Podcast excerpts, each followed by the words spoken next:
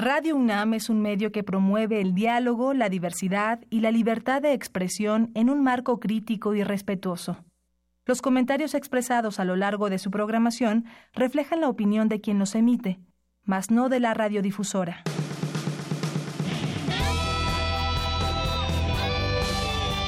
Prisma RU. Relatamos al mundo.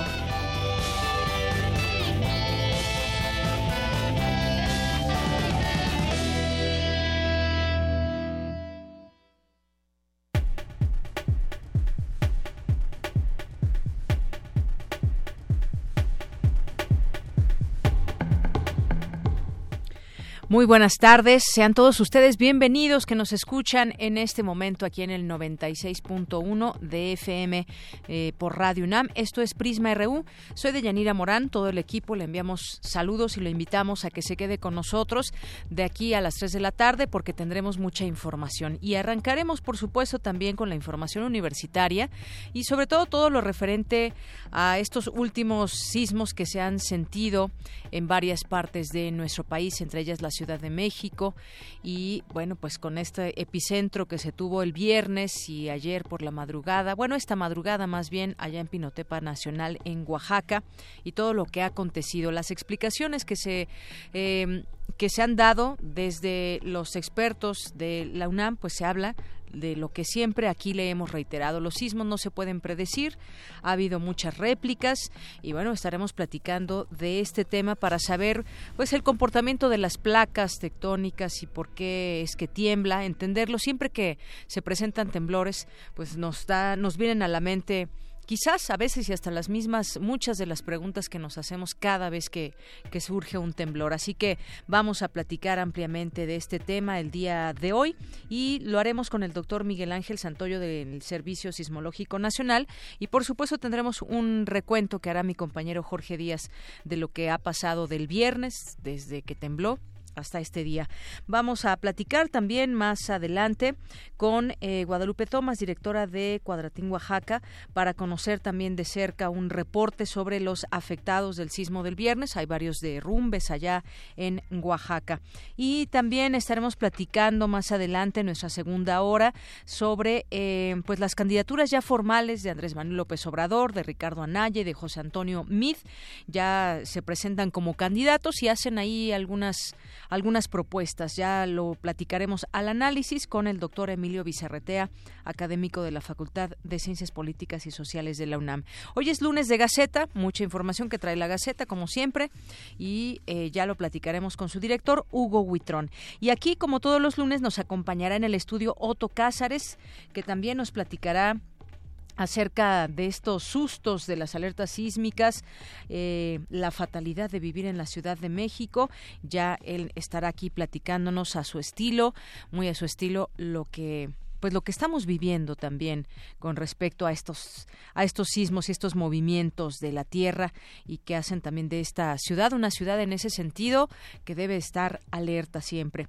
También eh, estaremos ya eh, ya casi para finalizar Prisma RU platicando con Montserrat Muñoz que nos tiene todas las actividades de la sala Julián Carrillo. Así que quédense con nosotros aquí en Prisma RU nuestro teléfono en cabina 5536 4339, nuestras redes sociales arroba Prisma RU es nuestro Twitter y Prisma RU en nuestro Facebook. Ahí también nos encuentran. Todo comentario, pregunta es bienvenido.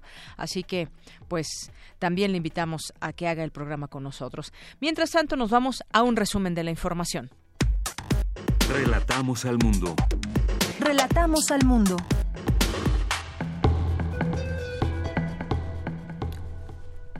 Una de la tarde con nueve minutos y en este lunes 19 de febrero de 2018 en los temas universitarios, Elena Centeno García, directora del Instituto de Geología de la UNAM, preside a partir de este año la Sociedad Geológica Mexicana. Se trata de la primera mujer en llegar al cargo. Más adelante Cristina Godínez nos tendrá todos los detalles.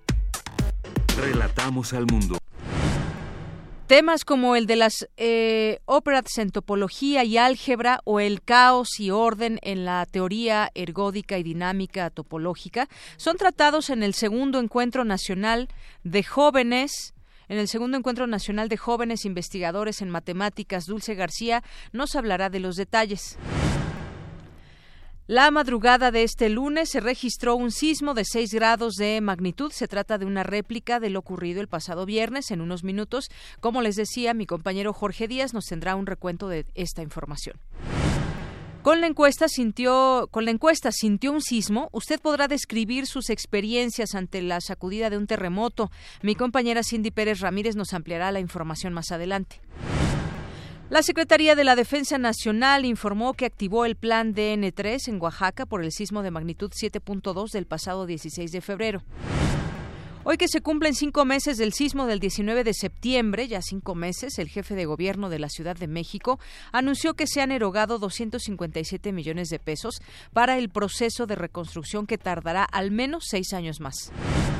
El encargado del despacho de la Procuraduría General de la República, Alberto Elías Beltrán, nombró a ocho nuevos delegados estatales de la dependencia. El exgobernador de Veracruz, Javier Duarte, presentó ante la PGR una denuncia en, contra de su sucesor, el panista Miguel Ángel Yunes, por enriquecimiento ilícito y lavado de dinero. Hoy se vence el plazo para la recolección de firmas de los aspirantes independientes a la presidencia de la República. Jaime Rodríguez, Margarita Zavala y Armando Ríos Peter lograron cumplir con los requisitos de acopio y dispersión. El candidato del PRI a la presidencia, José Antonio Mid, calificó de oportunistas las listas de candidatos plurinominales de la alianza entre el PAN y el PRD, así como de Morena. Por su parte, el candidato de Morena, Andrés Manuel López Obrador, se comprometió a eliminar la corrupción y la impunidad. Serán abolidos fueros y privilegios, se acabarán lujos, abusos y el despilfarro en el gobierno, aseguró. Y el candidato de la Alianza PAN, PRD y Movimiento Ciudadano, Ricardo Anaya, aseguró que de ganar las elecciones terminará con el pacto de impunidad y afirmó que combatirá el crimen organizado y la corrupción. En temas económicos, de diciembre de 2017 a enero de este año, el litro de gasolina magna registró un alza de hasta 70 centavos en Zacatecas, el más alto a nivel nacional, según datos de la Comisión Reguladora de Energía. la Secretaría de Economía anunció que trabaja con la Asociación Mexicana de la Industria Automotriz para presentar una propuesta sobre sus reglas de origen de este sector para la séptima ronda de la renegociación del Tratado de Libre Comercio de América del Norte. En los temas internacionales, el presidente estadounidense Donald Trump respalda el proyecto para mejorar el sistema federal de verificación de antecedentes para la compra de armas a raíz del tiroteo en la escuela de Florida. Ante la llegada masiva de venezolanos a Colombia, su presidente, Juan Manuel Santos, aseguró que actualmente es el problema más serio de su país y reiteró que está dispuesto a recibir ayuda humanitaria internacional para afrontar la crisis.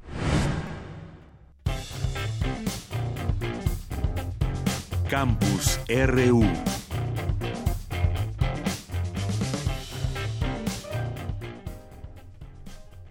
Y continuamos una de la tarde con 13 minutos.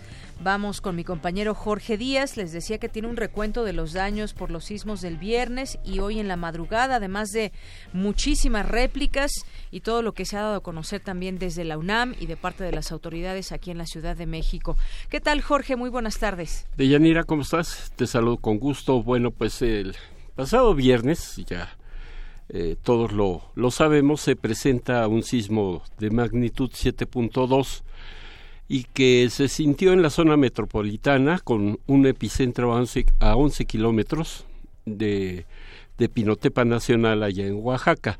La jefa del Servicio Sismológico Nacional de la UNAM, Sholi Pérez Campos, recordó que vivimos en un país con cinco placas tectónicas. Sin embargo, esto no hace posible científicamente que podamos saber cuándo presentará otro movimiento telúrico. El sábado eh, a temprana hora eh, se ofreció una conferencia de prensa donde la investigadora de, del Instituto de Geofísica informó que este movimiento de tierra se generó a 12 kilómetros de profundidad por el deslizamiento de la placa de Cocos que mm, continuamente y poco a poco se está colocando por debajo de la placa norteamericana y que se conoce como un sismo interplaca. Eh, Vamos a escuchar lo que dijo el sábado Sholi Pérez.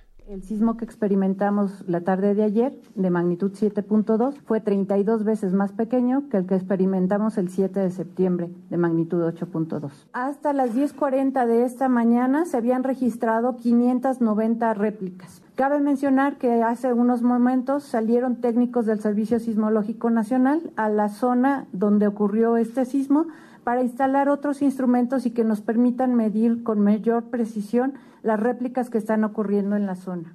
Los sismos no se pueden predecir, vivimos en un país altamente sísmico y siempre debemos estar preparados. Bueno, y la investigadora dijo que el sismo del viernes es totalmente independiente del que se registró el 7 de septiembre del año pasado.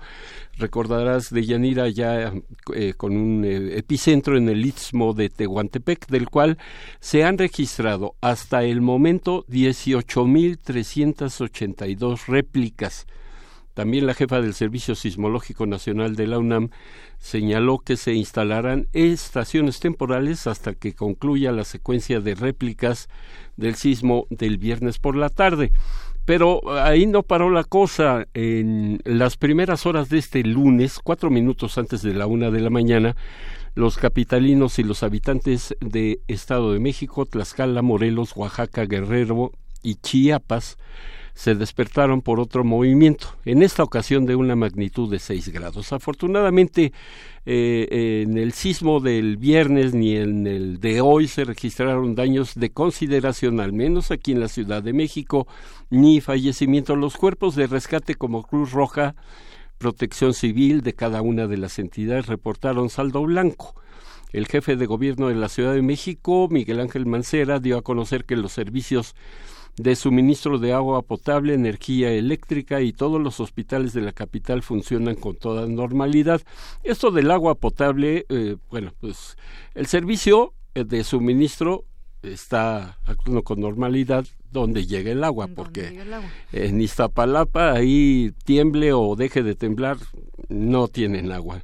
Incluso ayer domingo se emitió un boletín informativo donde se estipula que las clases en todos los niveles se llevarían a cabo sin contratiempos aquí, en la capital del país, pero en Oaxaca no. Se suspendieron las clases hoy lunes y seguramente mañana ya estará también funcionando las escuelas con toda normalidad. Aún así, Fausto Lugo, secretario de Protección Civil del gobierno capitalino, aseguró que los eh, protocolos de, revisión continúan para descartar daños y los cóndores, que son los helicópteros de seguridad pública de esta ciudad, realizan sobrevuelos para detectar daños en inmuebles, fugas de agua y cualquier problema que se pudiera eh, presentar durante estos días. El último reporte del Servicio Sismológico Nacional te estoy hablando de las 7 de la mañana de Yanira. Arroja 2.140 réplicas del sismo del viernes. Y hoy por la mañana, por ahí de las 9, 9.30 de la mañana, el señor Mancera, jefe de gobierno de esta ciudad, habló de la reconstrucción de la Ciudad de México después de lo del 19 de septiembre de 2017 y que, bueno, tú acabas de comentar en el resumen, va a tardar un poquito más de lo esperado. Vamos a escuchar parte, una parte muy pequeña de lo que dijo Mancera esta mañana. Es un proceso en el cual se rebasarán, calculo yo, cuando menos seis años, entre cinco y seis años, para poder estar en una etapa diferente, sobre todo pensando en los inmuebles que fueron construidos antes del 85. Sin embargo, los trabajos no pueden detenerse, tienen que continuar. Tenemos que seguir avanzando en cada una de las tareas. Así es de que señora Arreola, señora Barrales, señora Sheinbaum, quien gane las elecciones del próximo primero de julio, pues tendrá que, que hacerse, hacerse cargo de la reconstrucción de la Ciudad de México. Parte de lo mucho que ha surgido de Yanira de estos sismos, desde el viernes, eh, las réplicas del sábado, el sismo de hoy en la madrugada, hasta este momento, afortunadamente aquí en la Ciudad de México, ni fallecimientos ni daños de consideración. Eh, así es, Jorge, muchas gracias. Hacerse cargo, decías, a quien vaya a gobernar esta ciudad por los próximos seis años y también, pues, generar, generar condiciones para que afecten lo, menos posible los sismos. ¿Y a qué nos referimos? Pues desde la cultura cívica hasta muchas otras cosas. ¿Cómo queremos ver la ciudad en, en 10, 20, 30, 50 años? Porque a raíz del sismo de 1985, pues se pensaba también una ciudad con menos edificios o no tan altos y ahora vemos una construcción pues se habla mucho también de eh, del cártel inmobiliario, ¿no? Que hay en la Ciudad de México que opera y que están muchas veces coludidas autoridades con las propias inmobiliarias porque es un gran negocio, Jorge, un gran negocio. Lo estamos viendo ahora también desafortunadamente eh, con este tema inmobiliario que nos platicabas la otra vez, también de, de que están en torno a la universidad y demás. Bueno, pues los permisos que se otorgan pues con mucho dinero y no sabemos a veces la claridad si realmente cumplen todas las especificaciones ya me pasé a otro tema, pero quien llegue tendrá que hacerse cargo en muchos sentidos. Por supuesto, y, bueno, sabemos ya que esta cultura por los sismos debe continuar y debe fomentarse porque platicaba yo hace rato en la, en la junta editorial que tenemos aquí en, en Prisma y lo tengo que confesar, el viernes estaba yo eh, visitando a, unos amigos empieza a sonar la alarma. Cerca del centro de la ciudad, ¿no? Sí, nos salimos a la calle, termina, se acaba la alarma y le digo a, a mi amigo, oye, pues no tembló. Me dice, no, espérate, es que esta es la alarma, es, te está previniendo de que va a haber un movimiento telúrico. Ahora vámonos a cierto lugar donde ellos ya saben donde se ubican, el camellón de una avenida que estaba ahí, y entonces fue cuando empezó el, el sismo. Claro. Que, que, bueno, esto es falta de cultura. Eh, sí, sabemos que, que normalmente esa alerta va a sonar que nos da algunos segundos. En esta ocasión se habla de 70 segundos que nos dio oportunidad de salir, la del viernes, aunque no sucedió así el 19 de septiembre de, de 2017, porque pues venía de otro lugar y no sonó a tiempo, digamos, para alertar esa alerta sísmica y entonces pues nos, nos tomó el temblor por sorpresa y ya después de unos segundos se activó esta alerta. Pero sí, efectivamente, mucho trabajo que falta por hacer, no solamente en la reconstrucción, sino trabajo también eh, de la propia sociedad civil para tener toda esta cultura eh, sobre los sismos, viviendo en una ciudad como esta, donde va a seguir temblando. Así es. Muy bien, Jorge, pues muchas gracias. Gracias a ti. Muy buenas tardes. Y vamos ahora con mi compañera Cindy Pérez Ramírez. La encuesta Sintió un sismo permite medir las experiencias de los habitantes ante un temblor. Con la ayuda de Internet, usted podrá contribuir a las investigaciones relacionadas con la vulnerabilidad y el peligro de un fenómeno sísmico. Adelante, Cindy.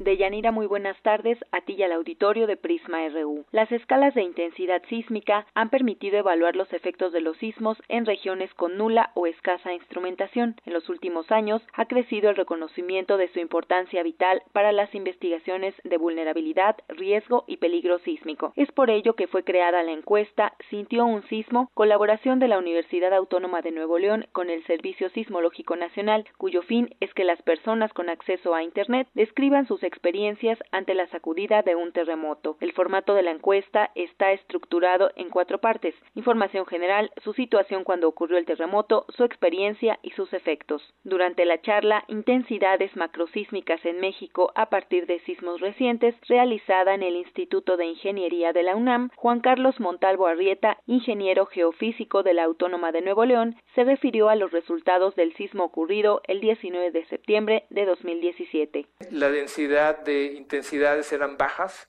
pues prácticamente quienes empezaron a contestar los que no habían tenido daños. Ya revisado todos los códigos postales, haciendo una, una depuración, recibimos 5.220 encuestas, reportados en 2.397 códigos postales, la intensidad máxima que se reportó fue de 9. Ya con las encuestas, pues generamos nuestro mapa de distribución de intensidades, hicimos eh, las interpolaciones de ellos y pues una de las cosas importantes que empezamos a ver que pues hay una correspondencia entre las intensidades más altas este, de 9, pues con una zona que en ese momento eh, se presentaba donde había la mayor parte de los colapsos, ¿no? Este, y, y también una de las cosas que estamos viendo que estos grandes terremotos están excitando todas las zonas en el país donde hay efectos de sitio. El también doctor en sismología por la UNAM indicó que la base de datos de intensidades macrosísmicas obtenidas a través de sismógrafos humanos, que es lo que representan, se ha incrementado en el último año y medio. Se vio en el momento que entró a la página del Servicio Sismológico Nacional. O sea, antes teníamos que pelearnos con un montón de gente para que nos pudieran llenar 10 encuestas o 20 encuestas y estábamos felices.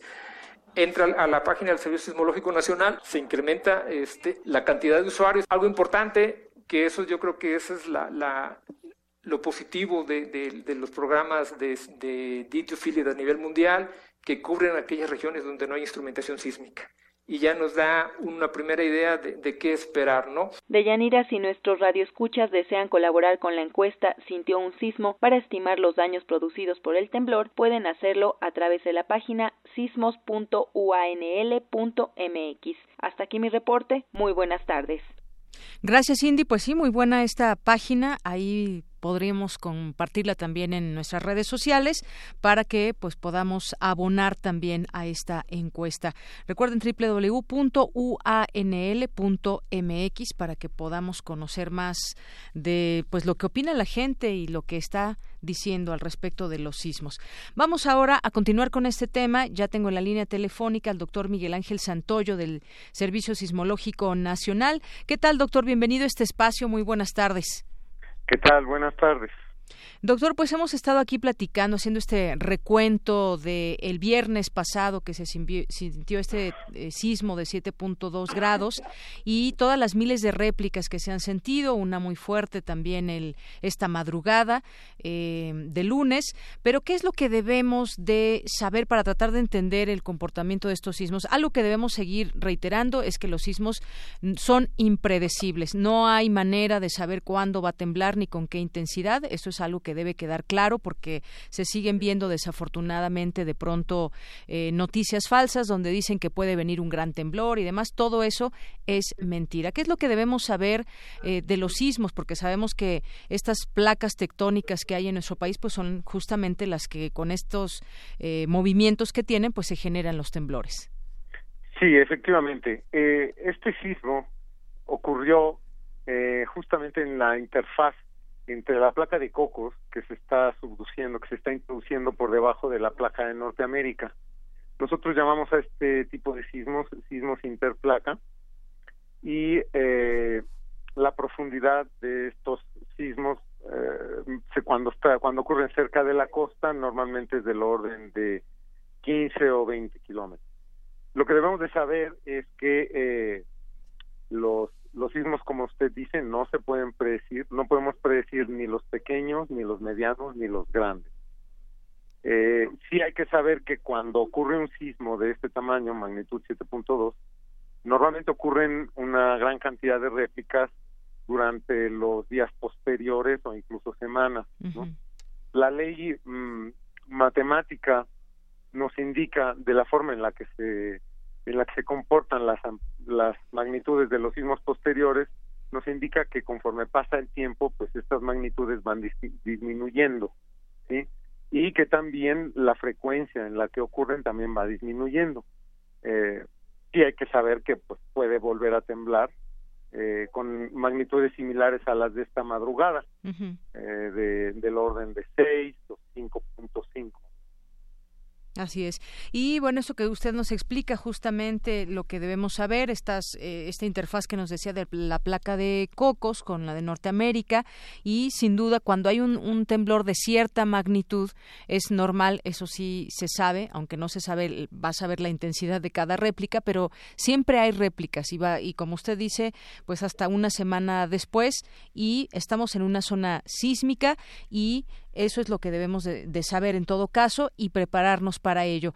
Eh, se hablaba el fin de semana también de que había sido mucho menos, eh, digamos, eh, en cuanto no sé cómo decirlo en cuanto a la intensidad, a los, no solamente los daños, sino también eh, muchas veces mayor el que se sintió el 19 de septiembre de 2017 a este, aunque hayan sido de similar magnitud. En primer lugar, porque bueno vino de otro lado el temblor, pero eh, sus efectos fueron mucho más fuertes en aquel, en aquella ocasión de 2017. Sí, también hay, hay, que tomar en cuenta eh, que la distancia entre este sismo con respecto a la, a la Ciudad de México es mucho mayor que la del 19 de septiembre pasado. El 19 de septiembre ocurrió aproximadamente a 120 kilómetros de distancia de la Ciudad de México. Eh, este sismo ocurrió aproximadamente a 380, 400 kilómetros de distancia de la Ciudad de México. Eh, por una parte, esto ayuda a que los efectos producidos por este sismo en la Ciudad de México sean menores. Sin embargo, si uno revisa eh, los, efectos de este sismo en las poblaciones cercanas eh, en Oaxaca, sí se observa que, hubieron daños eh, en, las, en las construcciones. Em, por otra parte, el, el, tipo de sismo también influye en, en los daños que puede producir a, las, a los edificios de diferentes alturas. El sismo del 19 de septiembre fue mucho más energético en frecuencias un poco más altas que este. ¿sí? Eh, eso significa que el sismo del 19 de septiembre pudo haber o afectaría o afectó a edificios de, de alturas relativamente menores a las de otros sismos que han venido también de la costa con eh, con magnitudes similares debido a que el tipo de de energía en las distintas frecuencias es diferente. Eh, este, por ejemplo, eh, es probable, no tenemos todos los datos, pero es probable que haya tenido un comportamiento distinto al del 19 de septiembre, debido a que este sismo fue interplaca y el del 19 de septiembre fue intraplaca, o sea, el del 19 de septiembre ocurrió dentro de la placa de Cocos. Interplaca e intraplaca. Y, y, bueno, hay otra cosa también, de, de pronto, eh, pues la gente también tiene muchas preguntas. Eh, eh, cuando sentimos este sismo del viernes, sentimos un movimiento muy diferente, muy diferente al que se dio el 19 de septiembre de 2017. Se sintió un movimiento en aquella ocasión mucho más agresivo. ¿Se pueden clasificar los sismos? Es decir, este, el anterior fue trepidatorio y este fue oscilatorio. ¿Qué, ¿Cómo entender este, estos términos también, doctor? Sí, eh, todos los sismos eh, independientemente de su magnitud y de, y de su localización, o sea, de donde hayan ocurrido, todos los sismos producen movimientos verticales y horizontales. Todos los sismos. Todos, todos los sismos, todos, absolutamente todos. Y eh, dependiendo de qué tan cerca esté uno del epicentro, es que uno va a sentir con mayor intensidad el movimiento vertical que el horizontal o viceversa. Si, si uno está más alejado del epicentro, lo que va uno a sentir eh, con mayor intensidad son los movimientos horizontales. ¿sí? Por una parte, debido a que, a que ya cuando uno está alejado del, del epicentro, se generan un, un tipo de ondas que es difícil que ocurran cuando uno está muy cerca, que se llaman ondas superficiales. Y las ondas superficiales, eh, hay un tipo de onda que eh, lo que hacen es eh, movimiento, eh, perdón, mover el, um, el suelo de manera horizontal con mucha más intensidad por eso es que a veces cuando uno está muy lejos del, epicentro lo que siente con mayor intensidad son los movimientos horizontales, pero todos los sismos eh, producen movimientos en todas direcciones en todas direcciones.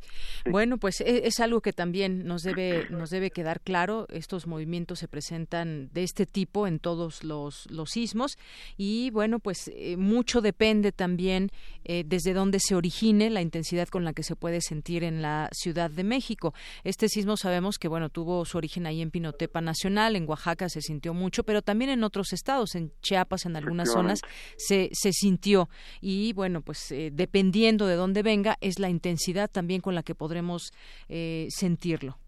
Normalmente la intensidad está en función de la distancia a la cual estemos nosotros con respecto al, al, epicentro. Entre más lejos estemos del epicentro, la intensidad con la que lo vamos a sentir va a ser menor. Eso es en general. También hay otros ah, hay otros factores que pueden afectar la intensidad, como lo que nosotros llamamos el efecto de sitio. Sí, eh, en la Ciudad de México este efecto fue bastante bastante grande debido a que las ondas que que ingresaron en, en la zona del Valle de México el 19 de septiembre de alguna manera quedaron vamos a llamarlo así entrampadas sí. en, dentro del valle y entonces eh, eso aumentó la intensidad también por, por efectos del, del, del cambio de, de geología que hay fuera y dentro del valle también aumentó el, las, amplitudes del movimiento sísmico. O sea, son varios factores los que pueden afectar las intensidades pero en general la distancia es la más importante. La distancia, así es. Y bueno, estas réplicas también, pues lo que significa explicado en, ciertos términos es que libera energía. Esto, digamos, es bueno para que no se sientan, eh, bueno, para que eh, se libere esta energía, las placas van teniendo movimiento y esto quizás puede eh, ayudar a que esta energía salga de poco en poco, pues. En, realidad esto no es exactamente así. O sea, todo lo, si eso fuera así, no existirían sismos grandes, solamente eh, eh, sentiríamos puros sismos pequeños.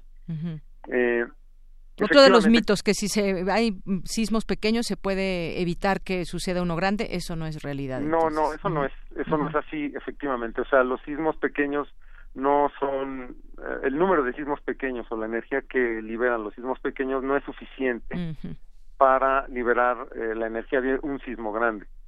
Eh, lo que sí es claro es que cuando hay un sismo grande, siempre siempre vienen réplicas, ¿no? O sea, siempre va a haber eh, sismos pequeños posteriormente, debido a que efectivamente hay una transferencia de esfuerzos en las zonas muy cercanas al sismo principal que hacen que que las las fallas o las zonas que estaban ya a punto de, de sufrir un, un deslizamiento, pues se adelanta el deslizamiento y por eso es que viene la réplica. Muy bien. Bueno, pues ahí está, nos deja con una explicación mucho más clara de estos, el comportamiento de estos sismos, cómo es que eh, funcionan o cómo es que eh, se mueven estas placas tectónicas, este, esta explicación que se da en eh, para este sismo que hubo el viernes. Y bueno, pues muchas gracias, doctor, que nos explica todo esto y siempre, pues, la, el consejo es estar preparados y bien informados. La información eh, vale mucho porque, pues, no, no, no se pueden predecir los sismos. Eso es algo que eh, con eso iniciamos y con eso también terminamos para dejarlo muy en claro. Sí, efectivamente, yo creo que lo, una de las cosas importantes es que, por favor, la, la, gente eh, se refiera a, la página oficial del Servicio Sismológico para, para tener la información fiel. Todo, todas las demás páginas mm, nos hemos dado cuenta que muchas de ellas son apócrifas y ya es importante no hacer caso de rumores ni de ni de otro tipo de informaciones falsas que se difunden por las redes sociales. Sí, que han sido desafortunadamente varias. Pues le agradezco mucho, doctor, que nos haya explicado todo este tema de los sismos. Muchas gracias a ustedes. Muy buenas tardes. Muy buena tarde. Igualmente, hasta luego, doctor. El doctor Miguel Ángel Santoyo del Servicio Sismológico Nacional. Prisma RU. Relatamos al mundo. Bien, y aquí hacíamos un recuento, mi compañero Jorge Díaz, y en la Ciudad de México no pasó a mayores, más allá del susto, hubo eh, un recorrido por parte de las autoridades vía aérea y también pues bueno toda la información que se generó al respecto que no hubo ni víctimas ni daños aquí en la Ciudad de México. Pero desafortunadamente donde sí hubo daños fue allá en Oaxaca. Nos enlazamos vía telefónica con eh, Guadalupe Tomás directora de Cuadratín Oaxaca. Qué tal Lupita muy buenas tardes. Bienvenida a este espacio. Pues cuéntanos al respecto de lo que ha sucedido del viernes a estos momentos allá en Oaxaca. ¿Qué tal, Deyanira? Muy buenas tardes. Pues fueron dos hechos que empataron este fin de semana la tragedia, el luto y las circunstancias adversas que ha venido enfrentando Oaxaca en los últimos meses por los sismos.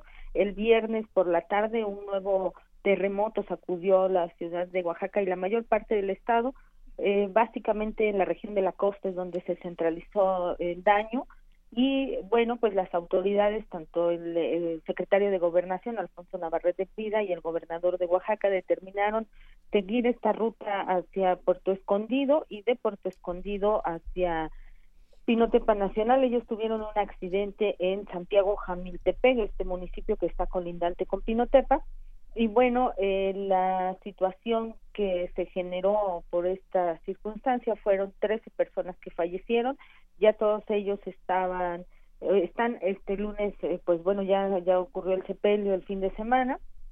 Y están ahora con el tema de los daños materiales de este sismo, se reportan hasta el momento de Yanina 44 municipios con afectaciones, de estos municipios los más afectados, como te mencionaba yo, pues bueno, es el Jamiltepec y Pinotepa Nacional. Hay 80 escuelas eh, que están afectadas, tres universidades, una en la Mixteca, cinco hospitales que presentan daños, son aproximadamente 4.000 viviendas con afectaciones y eh, ya se declaró la emergencia en 33 municipios por eh, este terremoto de 7.2 que ha dejado hasta hoy en la mañana a las 7 2.140 réplicas en Oaxaca. Hoy se suspendieron las actividades académicas para eh, que procedan a la verificación de los inmuebles educativos y es probable que mañana se restablezca en la mayor parte del estado las clases, solo en la región de la costa se va a permanecer sin clases hasta nuevo aviso. Así es, hasta nuevo aviso. Pues ahí está el, estos eh, números que nos das, eh, Lupita. Muchas gracias y desafortunadamente, pues este hecho que se vivió también por el helicóptero que se precipitó ahí en una zona de Oaxaca, donde, pues desafortunadamente había personas y fueron eh, más de una decena las personas que fallecieron iban a verificar y a coordinar los trabajos de ayuda, pero pues eh, finalmente se dio esta realmente una tragedia que no fue no ocurrió por el sismo, pero sí eh, por esta visita, desafortunadamente, pues ese descontrol que se tuvo de la aeronave. Así es, Deyanira, pues bueno, ya hoy por la mañana en el desayuno conmemorativo del ejército mencionaban que eh, pues no no fue una circunstancia que hayan querido que fue un accidente que sí había un plan de vuelos que no fue un asunto pues bueno de, de protagonismo. Sin embargo pues bueno la secretaría de la defensa nacional también ya visitó a los deudos a los familiares a los heridos y están eh, ellos de manera específica atendiendo el caso de las personas que perdieron la vida en este accidente de Llanera. Así es, muy muy lamentable este accidente, pues eh, quizás no esta zona no, no tenían contemplado aterrizar justamente ahí, no, no se sabe exactamente, pero bueno, finalmente hay muchas personas muertas. Gracias, Lupita, muy buenas tardes. Estoy a la orden de Yanira, muy buenas tardes. Gracias, hasta luego, Guadalupe Tomás, directora de Cuadratín, Oaxaca. Queremos escuchar tu voz. Nuestro teléfono en cabina es 55 36 43 39. Porque tu opinión es importante, síguenos en nuestras redes sociales, en Facebook como Prisma RU y en Twitter como arroba PrismaRU.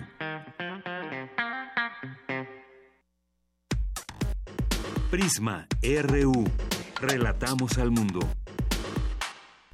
Continuamos una de la tarde con 42 minutos. Vamos con mi compañera Virginia Sánchez, damnificados del sismo del 19 de septiembre de 2017, preocupados por la renuncia el viernes pasado del comisionado de la reconstrucción de la Ciudad de México, Ricardo Becerra, acusan que no hay transparencia en los recursos. Vicky, buenas tardes, adelante.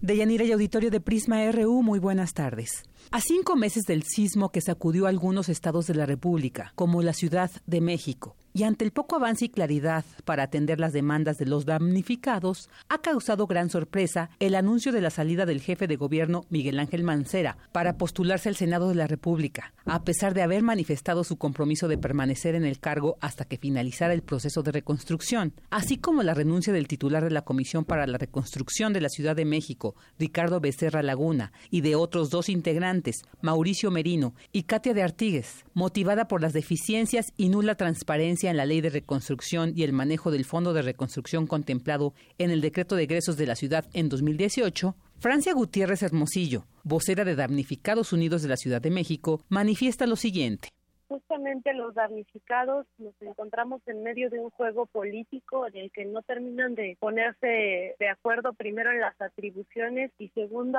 deja a la vista cuestiones de opacidad, de malos manejos y por otro lado pues no hemos terminado de ser escuchados si bien emprendimos una serie de mesas de interlocución tanto en la Asamblea Legislativa en donde el mismo comisionado para la reconstrucción estuvo presente y posteriormente estas se trasladaron ya a la sede del comisionado justamente una noche antes de que anunciara su, renuncia y nos parece muy insensible que nos haya dado una imagen de que todo estaba bajo control cuando seguramente a esas horas él ya sabía que iba a ingresar su renuncia o por lo menos pudo haber tenido la franqueza de lo que estaba sucediendo en las esferas de la Asamblea Legislativa y, y naturalmente siempre hemos tenido la demanda de que nos reciba el jefe de gobierno justo para evitar estas idas y vueltas sin claridad para que se tenga una instrucción institucional, pero lo que es muy evidente es que este tema no es la prioridad para ninguno de los actores que han estado involucrados en el proceso de reconstrucción.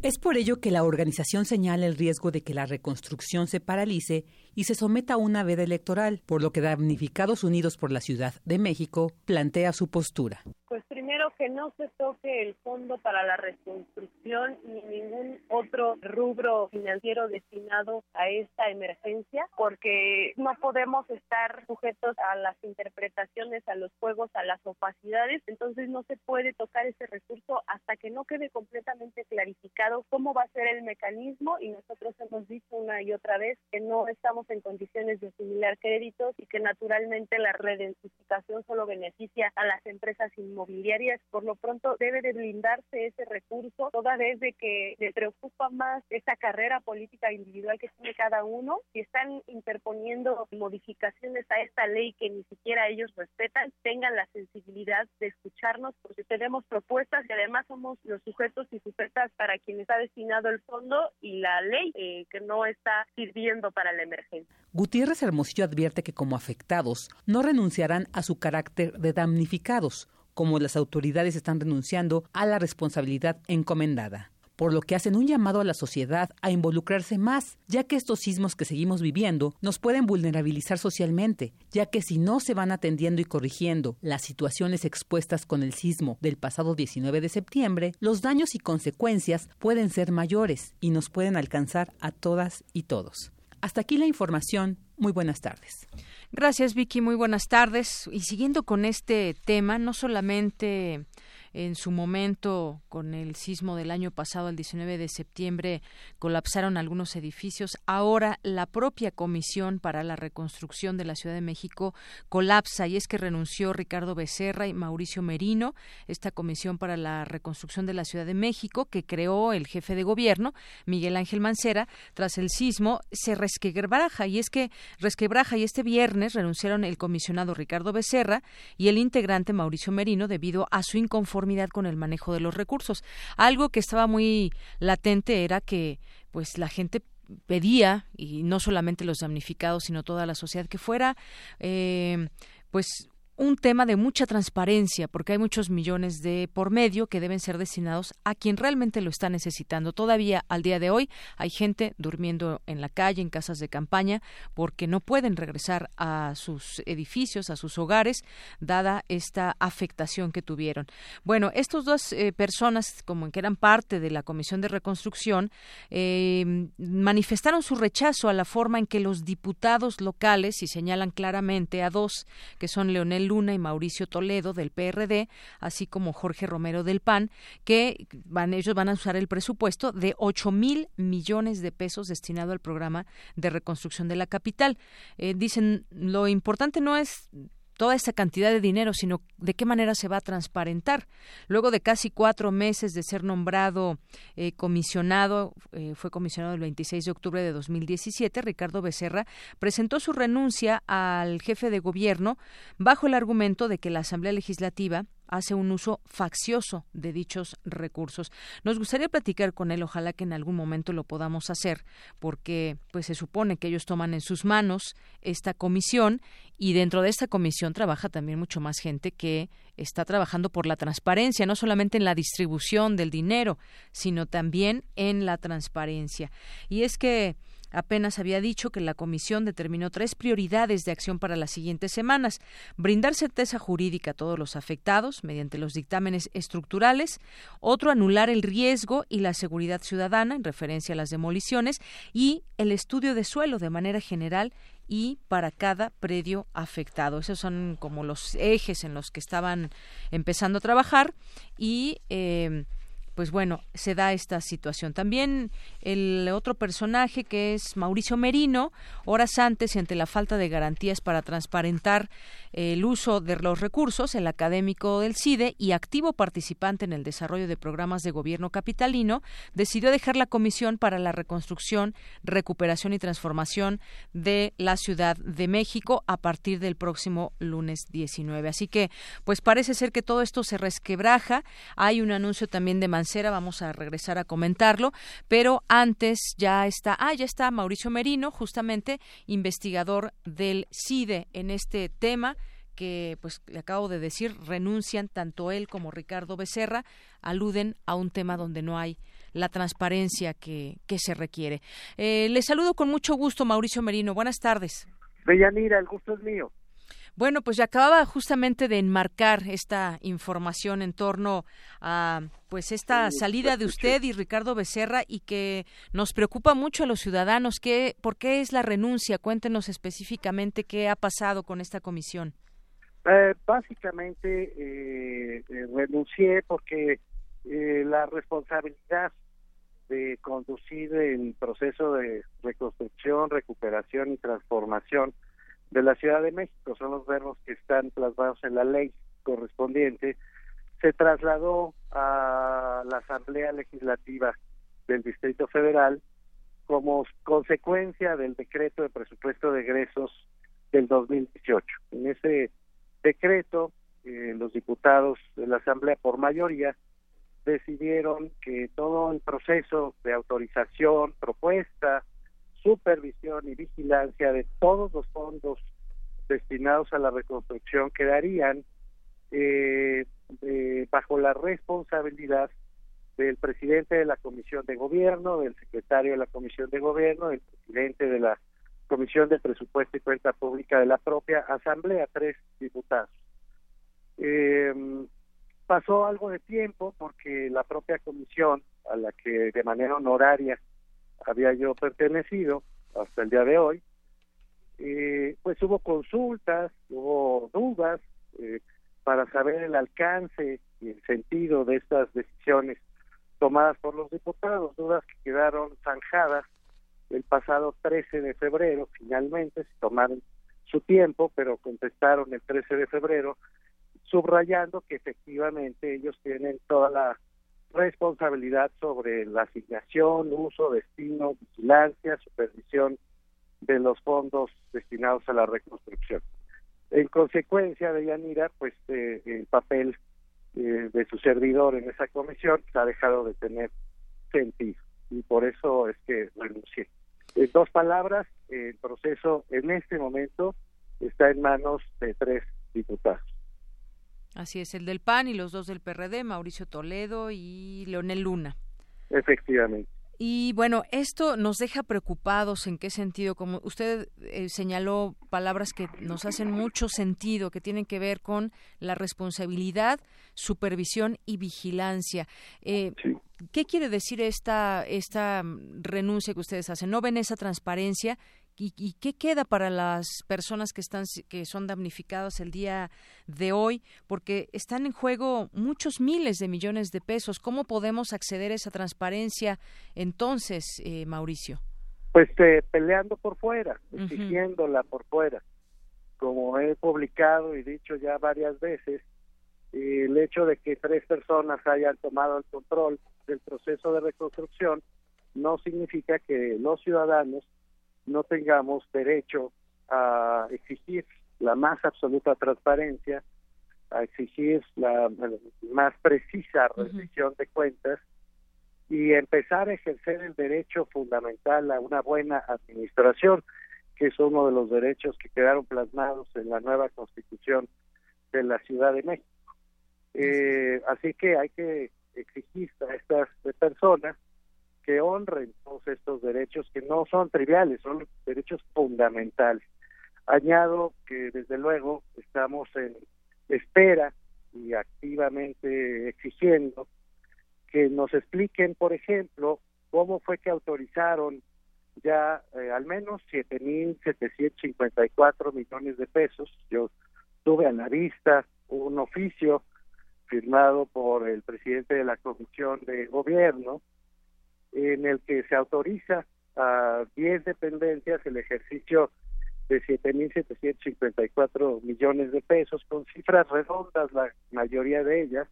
Redondas quiero decir 500 millones por acá, 700 por allá, 960 para otra dependencia, en fin, sin que tenga ese oficio a la vista por lo menos, yo no lo sé, eh, ningún fundamento en proyectos ejecutivos, en un plan de acción, en un eh, proceso de planeación previo, como el que había venido siguiendo eh, la Comisión de Reconstrucción. Entonces, lo que hay que exigir es que todo ese dinero ya asignado, pues eh, se nos informe puntualmente por qué se asignó, sobre la base de qué proyectos eh, se decidió esa distribución de recursos, eh, de qué manera van a beneficiar a cada una de las personas que han resultado afectadas tras los sismos y que siguen esperando respuesta hasta el día de hoy y qué sentido de largo aliento le van a dar.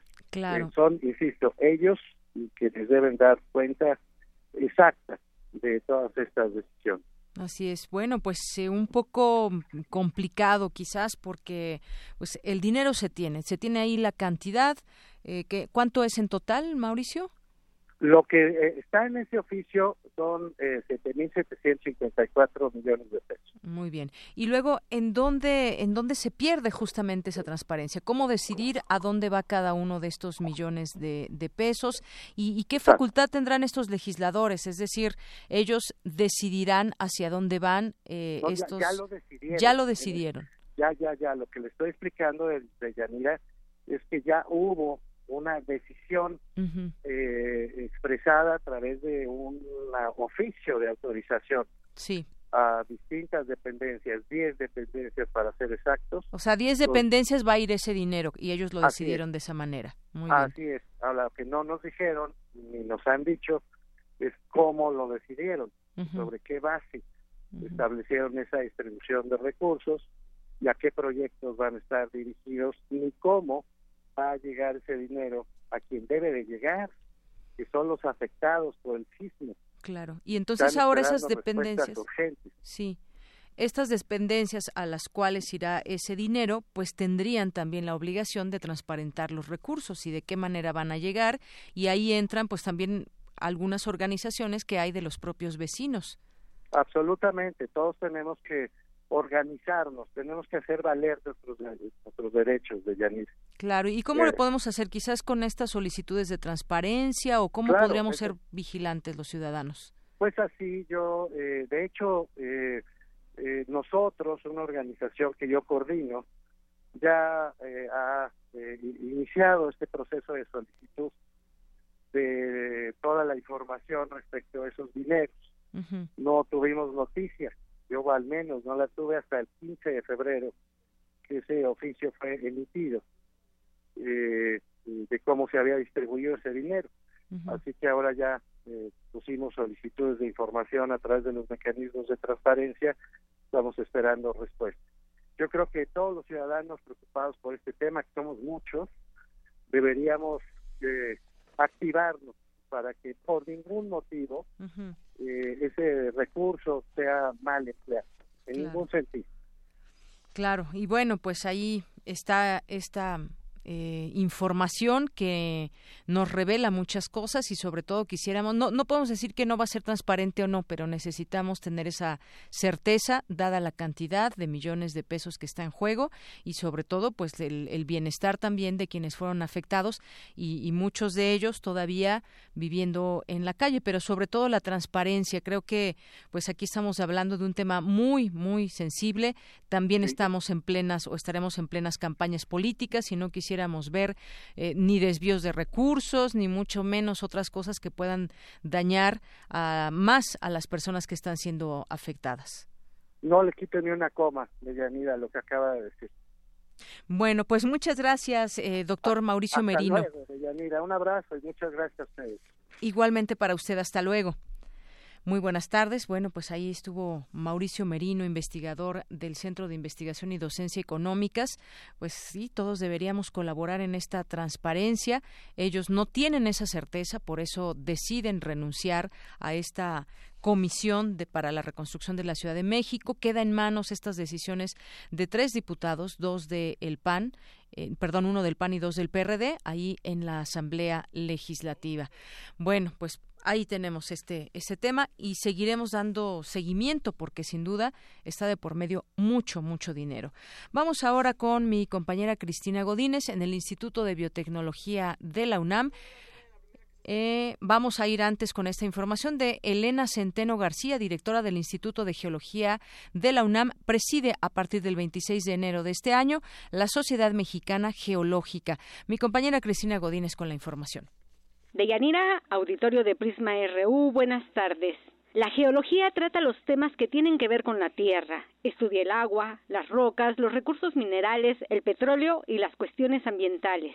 Y a partir del 26 de enero de este año, Elena Centeno García preside la Sociedad Geológica Mexicana. Se trata de la primera mujer que encabeza una de las instituciones gremiales más antiguas del país. Destaca al mismo tiempo que la doctora dirige el Instituto de Geología de la UNAM. Escuchemos. Es un gremio que tiene poca población en México, o sea, es una de las áreas de conocimiento que necesita fortalecimiento. Fortalece la vinculación entre el sector profesional en la industria, o sea, lo que sería la geología en, el ámbito industrial, tanto compañías petroleras, mineras, etcétera, ambientales, ¿no? que son las que contratan a los geólogos, y la academia. La investigadora universitaria señaló que la geología tiene entre 5.000 y 8.000 profesionales en México, por lo que es un área que necesita fortalecimiento. Y otro objetivo en un año de cambio de gobierno es hacer llegar al Ejecutivo Federal una agenda desde la perspectiva de la geología. El documento incluirá un diagnóstico de esta disciplina en nuestro país, así como su importancia, necesidades y aportaciones que el gremio puede hacer.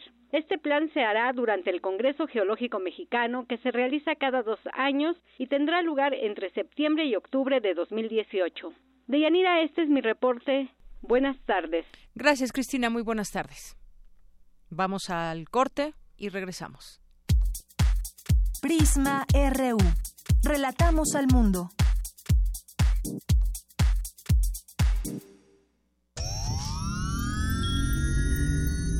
Un glaciar es una capa de hielo que se origina en la superficie terrestre. Su existencia es posible por la acumulación, compactación y recristalización de la nieve. Se sabe que cada glaciar contiene en su interior una historia musical que depende de su edad y su tamaño. Se sabe también que muy en lo profundo de las aguas polares, todos los glaciares están conectados entre sí. Glaciares, túneles infinitos para el fin del mundo. Jueves, 22 horas, por el 96.1 de FM, Radio UNAM.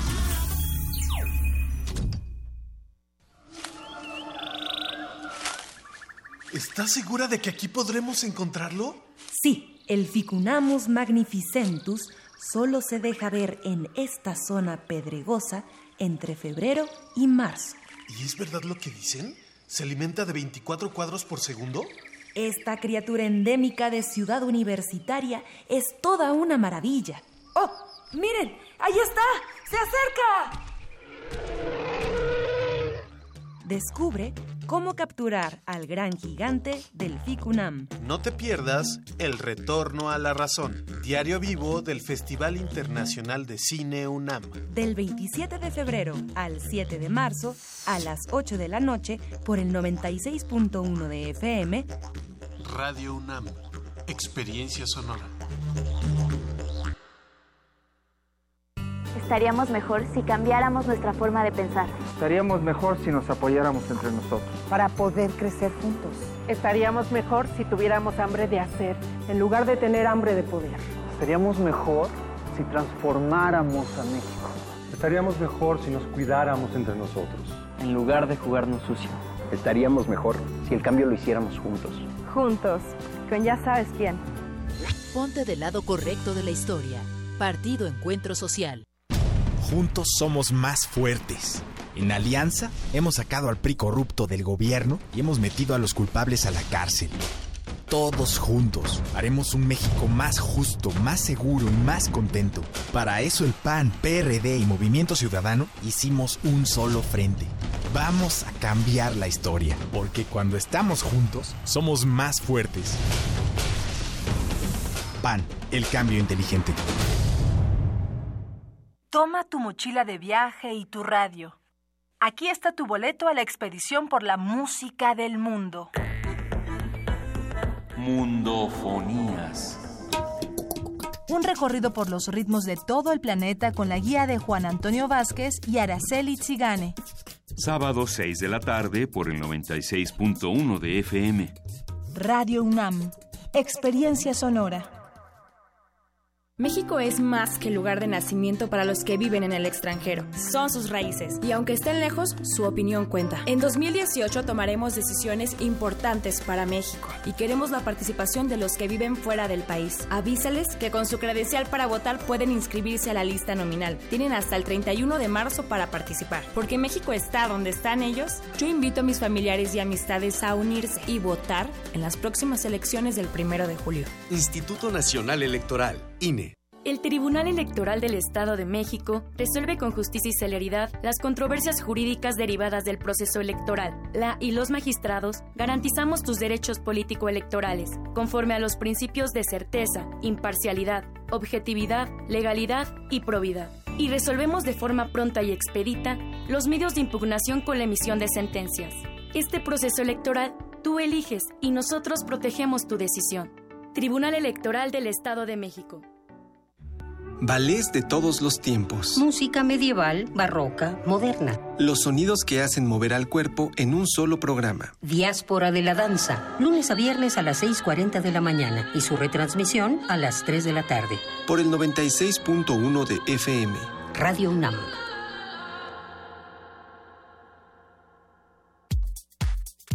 Tu opinión es muy importante. Escríbenos al correo electrónico prisma.radiounam@gmail.com.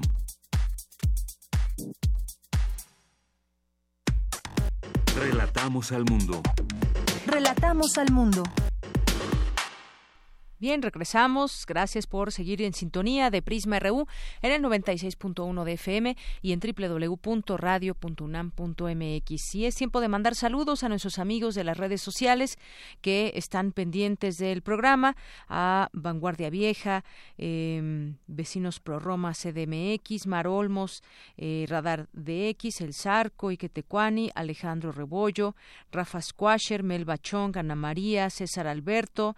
Muchas gracias por su presencia. También eh, Chelita Cordero, eh, ¿quién más por aquí? Alberto Díaz, Gin, Tonic, así se ponen ¿eh? en, el, en el Twitter.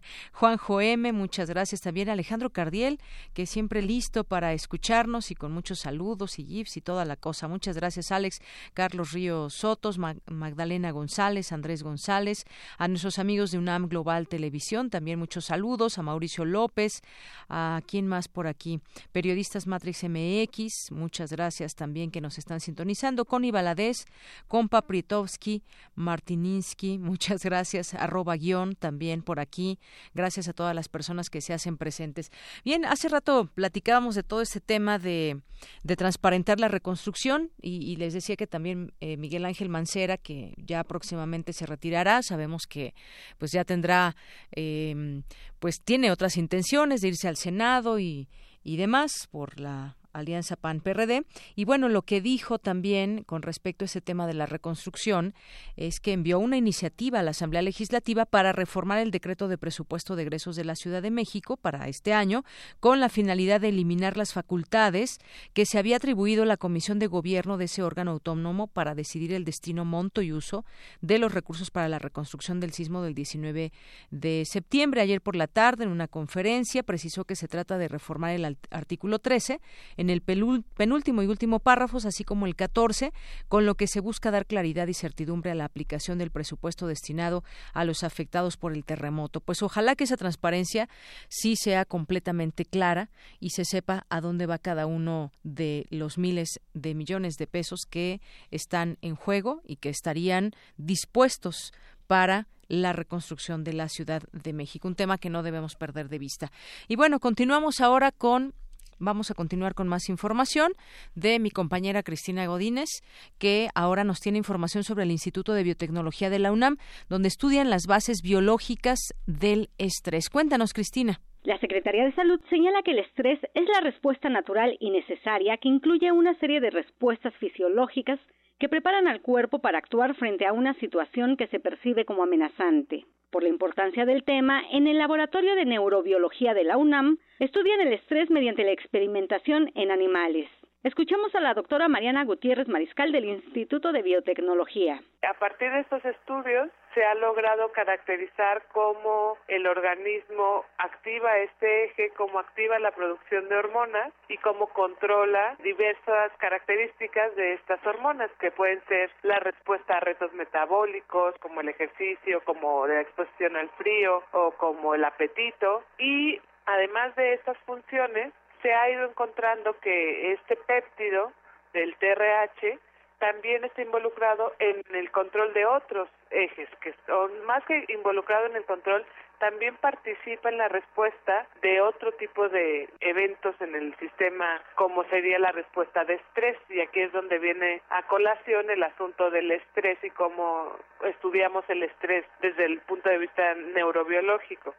Para la doctora no hay duda de que los ejes del estrés y del metabolismo se comunican. Y hemos observado a lo largo de muchos años ya de estudios de fisiología animal, conducta animal y de estudios más integrales con la rata y el ratón, que estos dos ejes, como prácticamente todo lo que pasa en el organismo, se comunican entre sí, uno afecta la actividad del otro y se modulan por lo tanto las respuestas. Uno no puede hablar nada más de la respuesta de estrés sin fijarse en el metabolismo y viceversa. Y esto está actualmente muy en boga porque sabemos que problemas como síndrome metabólico, obesidad y consecuencias de estos como ciertos tipos de diabetes, etcétera, son problemas de salud pública muy importantes y nuestro país es uno de los países que más gravedad tiene en esto en cuanto a la población. Los trabajos en laboratorio han aportado evidencias de que si un animal es afectado de manera continua, la probabilidad de desarrollar enfermedades crónicas aumenta. Deyanira, este es mi reporte. Buenas tardes.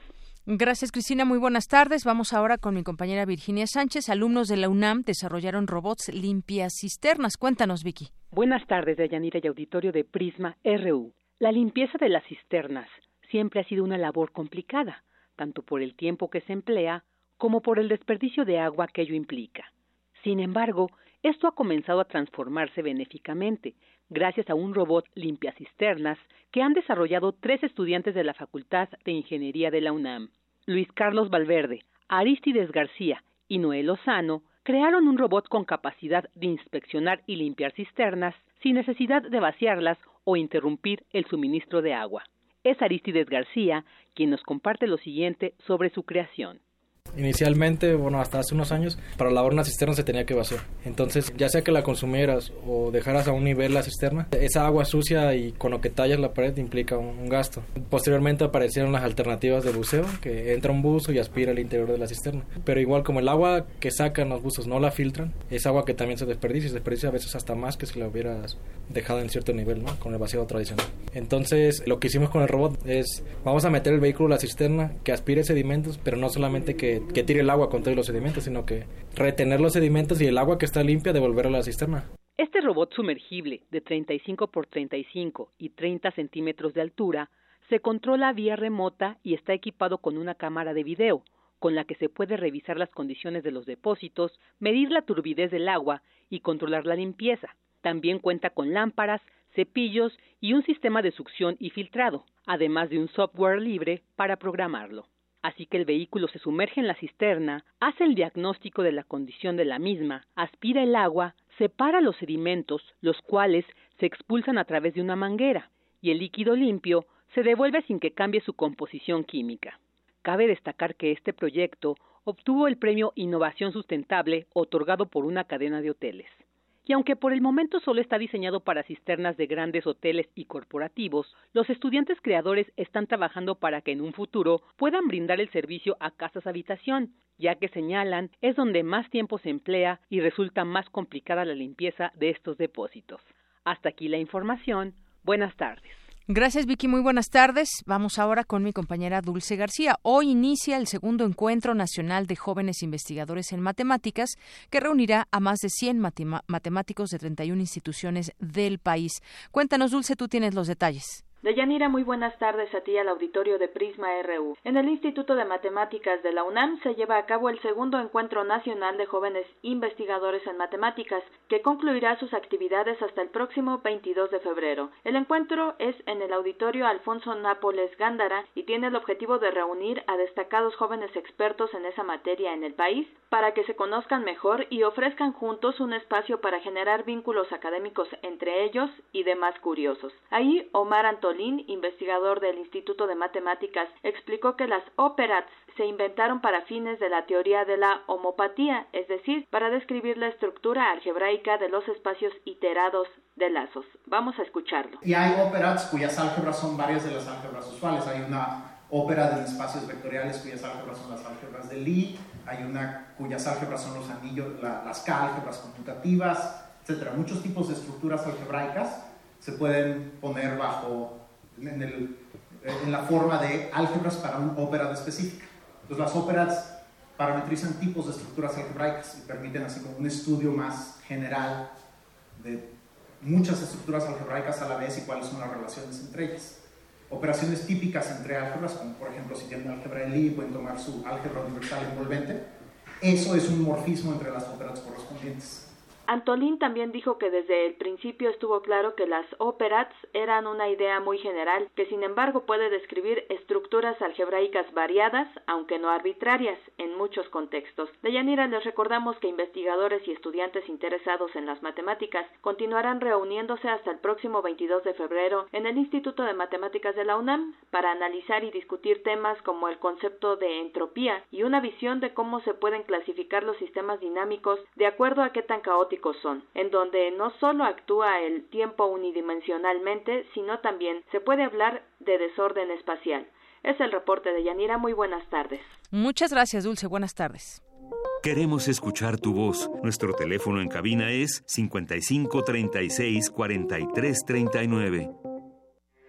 Porque tu opinión es importante, síguenos en nuestras redes sociales, en Facebook como Prisma RU y en Twitter como arroba PrismaRU.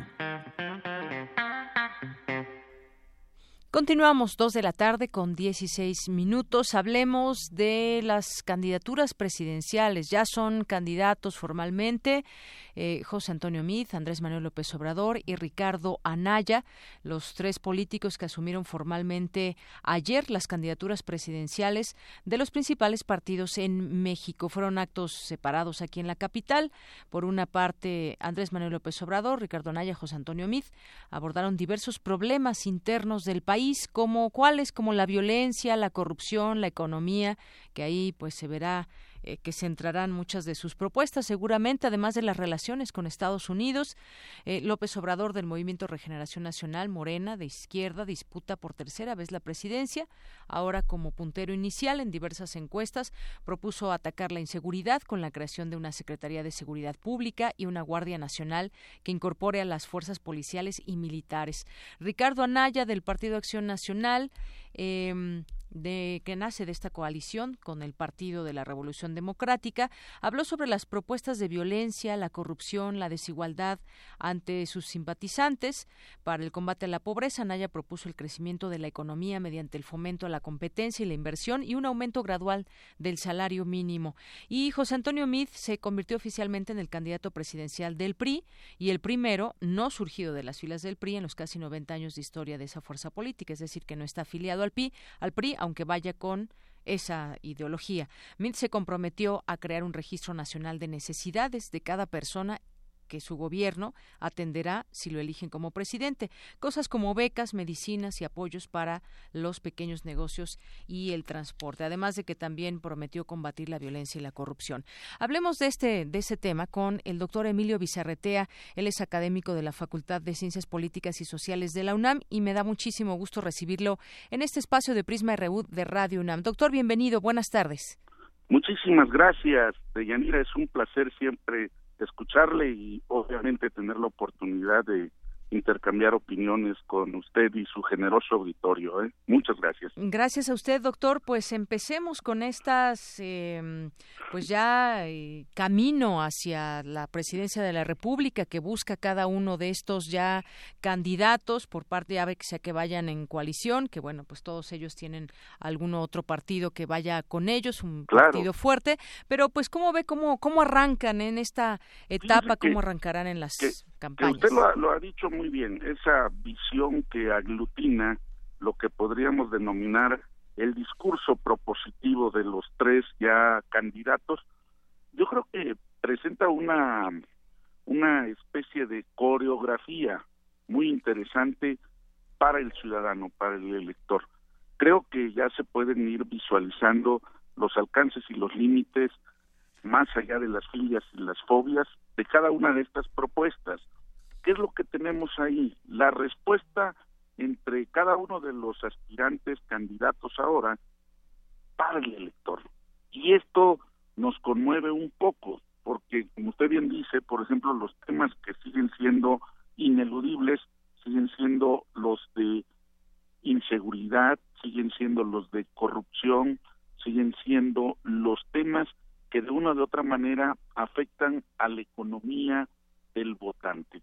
Y esto nos coloca en una posición que va a ser muy difícil, porque las distintas propuestas que van en un espectro, vamos a llamarle, de generosidad inusitada, como lo ha hecho el propio Anaya, de otorgar una especie de beca universal, hasta el extremo que ha hecho Yami en este sentido de incrementar los salarios por grupos perfectamente sectorizados, los maestros, las Fuerzas Armadas, las madres de familia siguiendo el modelo del Estado de México en este momento. Y de algo que está resultando medio raro ese posicionamiento en que está oscilando Andrés Manuel López Obrador entre un extremo de pronto se ve muy izquierda y otro extremo de pronto pareciera ser muy de derecha. Entonces, el elector va a tener que optar por ello, sin que en este momento pensásemos el papel que van a jugar los independientes. Es decir, el tema es en qué momento, cuando llegue, vamos a suponer, una semana, un día antes de la elección, cómo ese sector, más allá del voto duro, eh, de los partidos y de los que están vinculados a las dirigencias de estas, de las triple alianza, para decirlo de una manera, que, que se presenta, nos va a permitir realmente poder sostener cuál va a ser el alcance de estos votos. Esto es lo que en este momento pone en, en duda el alcance también de las encuestas. O sea, pareciera ser que hay muchos elementos de incertidumbre. No me quiero ir con la idea de que mientras más incierto es un posible resultado, más democrático somos. No, no quiero ir por ahí, pero sí señalar que andamos un poco en el panorama político electoral en esa dimensión de Yanira. Así es, y bueno, pues ya conoceremos también mucho más de cerca esas propuestas que trae cada uno de ellos. Ya tuvimos una aprobada con lo que fueron las precampañas, cómo van sus eh, discursos y sobre todo pues algunos tal vez cambios que hagan en esta última eh, etapa que será la más importante porque veremos a los eh, a los candidatos en debates y demás.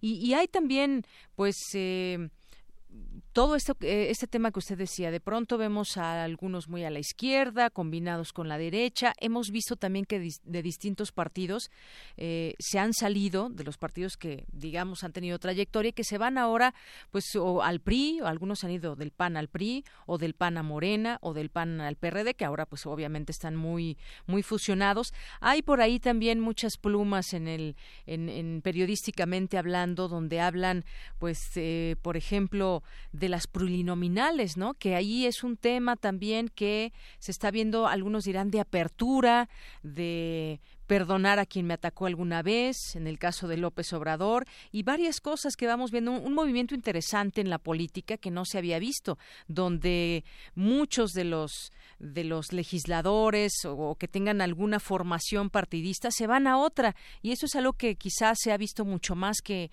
en otro momento, eh, doctor.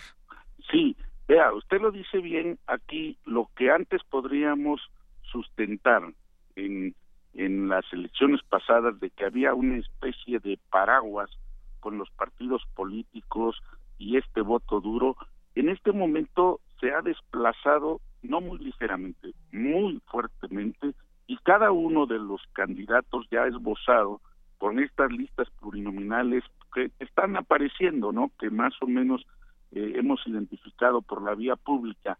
Aquí quiero dejar constancia de un hecho. En el caso del derecho electoral, ¿sí? el, el último en tiempo es el que predomina. ¿Qué quiere decir esto? Que ahorita se pudieron haber registrado, o enviado o emitido mensajes con determinados candidatos. Pero estos candidatos, un mes antes de la elección o antes de que aparezcan en las boletas electorales, pueden ser cambiados ¿eh? por muchas razones, los intereses del partido. Pero, ¿qué está detrás que no debemos perder de vista? La selección de determinados candidatos, tanto por los dirigentes como por los partidos como por los candidatos, responde a un interés predominante. Más allá de los intereses de grupo, tiene que ver con los votos. ¿Cuántos votos me puede dar? Esto lo acabamos de ver de una manera un tanto extraña, hay que decirlo así. No, no, no quedan muy claras algunas decisiones en el caso de Andrés Manuel, lo que se ha mencionado del líder de los mineros, Napoleón Gómez Urrutia, de Napoleón Gómez Urrutia, por ejemplo, o incluso a mí me, llamó la atención ayer que veía en redes sociales el caso de la ex ministra Cordero, uh Sánchez Cordero. O sea, porque si, si, va para secretaria de gobernación y de pronto aparece en los listados de plurinominales, pues bueno, tenemos varias lecturas no quiero decirlo, respeto mucho a la exministra, pero podríamos decir incluso que, que está jugando un papel de Juanita. O sea, nada más se coloca y en el momento en que vamos a suponer que triunfen, pues se va a la Secretaría de Gobernación y deja espacio a su suplente para que no haya problema. Esa es una. La otra, que es terrible y, y es una aventura decirlo, pero es sospechar que no se tiene la certeza de que se podría ganar, como aparentemente dirían las encuestas. Y entonces, pues, la exministra asegura una posición, ¿verdad? Llama mucho la atención eso, la verdad.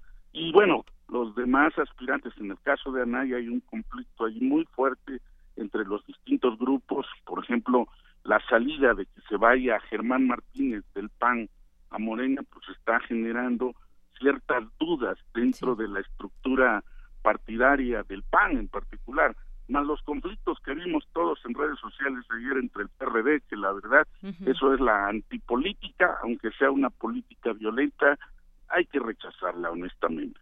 ¿Cuál es el otro problema? El problema que tiene mí con los grupos. Bueno, indudablemente que hay una intersección entre los intereses del gobierno del presidente Peña, que de alguna manera se verían reflejados en ciertos candidatos que se espera renuncien al gabinete y los que podrían sustituirlo. Esto ha generado mucho ruido, ¿eh? incluso se mencionó ayer que salía el presidente del PRI, este Ochoa, para irse a una secretaría. Entonces, llama mucho la atención que no se han logrado acomodar del todo no solamente los, los candidatos ya en sí, sino sus estructuras. Ahora, ¿qué es lo que viene? Estructuras de partido, estructuras electorales. Y entonces hay que entender un poco lo que está en términos regionales gobernando la visión, quiero decir la común en este momento, ¿eh? así genérica. Parece que el problema de Andrés Manuel sigue estando del bajío de nuestro país hacia el norte. Tiene muchas dificultades. Entonces, eso puede responder a por qué vincularse con ciertos personajes que tienen simpatías, que su nombre suena, que de alguna u otra manera puede repercutir en modificar al electorado. ¿Cuál es el problema con mí? El problema en este momento es que ya rebasó el tiempo que necesitaba para ser conocido. Creo que ya es suficientemente conocido como para que la gente pudiera valorar el elector. Pero aquí vienen los intereses del grupo, los intereses tradicionales del partido, los sectores, la movilización territorial que tiene y de qué manera van a incidir. Aunque esto nos está demostrando por la selección de algunos candidatos que ahí va a estar la, la lucha real, ¿eh? La lucha no va a ser a nivel nacional en sí. Creo que la batalla electoral de esta elección se va a dar a nivel municipal y a nivel distrital. Y esto no hay que perderlo de vista porque va a cambiar las estrategias.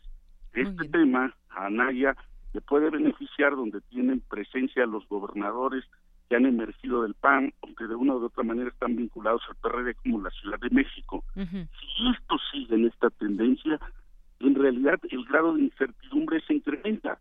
¿Y qué es lo que vamos a tener?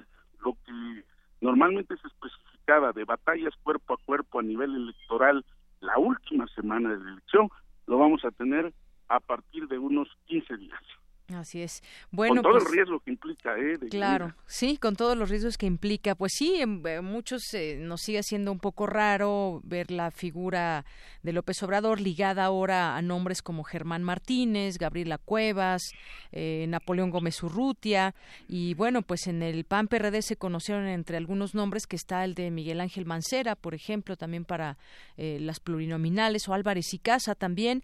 Y en el caso de José Antonio Mit, pues sí, efectivamente ya se tuvo el tiempo para que se diera a conocer, incluso se habla mucho todavía insistentemente de que podrían eh, quitar de lugar a Ochoa Reza de pues de este lugar que ocupa dentro del PRI porque ha generado también ciertos problemas, es decir, cada uno va arrastrando sus problemas, sus fantasmas y demás. Los independientes también, bueno, pues finalmente veremos que eh, estos de estos candidatos que ya conocemos competirán tres aspirantes independientes, eh, que bueno, se pone también a discusión lo de independiente, uno viene del PRI, el otro de la otra del PAN y otro del PRD y sus nombres pues serán incluidos en las papeletas en caso de que logren la aprobación de las autoridades electorales que también pues vendrán a abonar en esos discursos. Tienen digamos pues experiencia que han tenido ya de otros partidos y ahí veremos también qué papel juega la figura de independiente que ya llega bastante manoseada si podríamos describirla de alguna manera porque no no sabemos exactamente independientes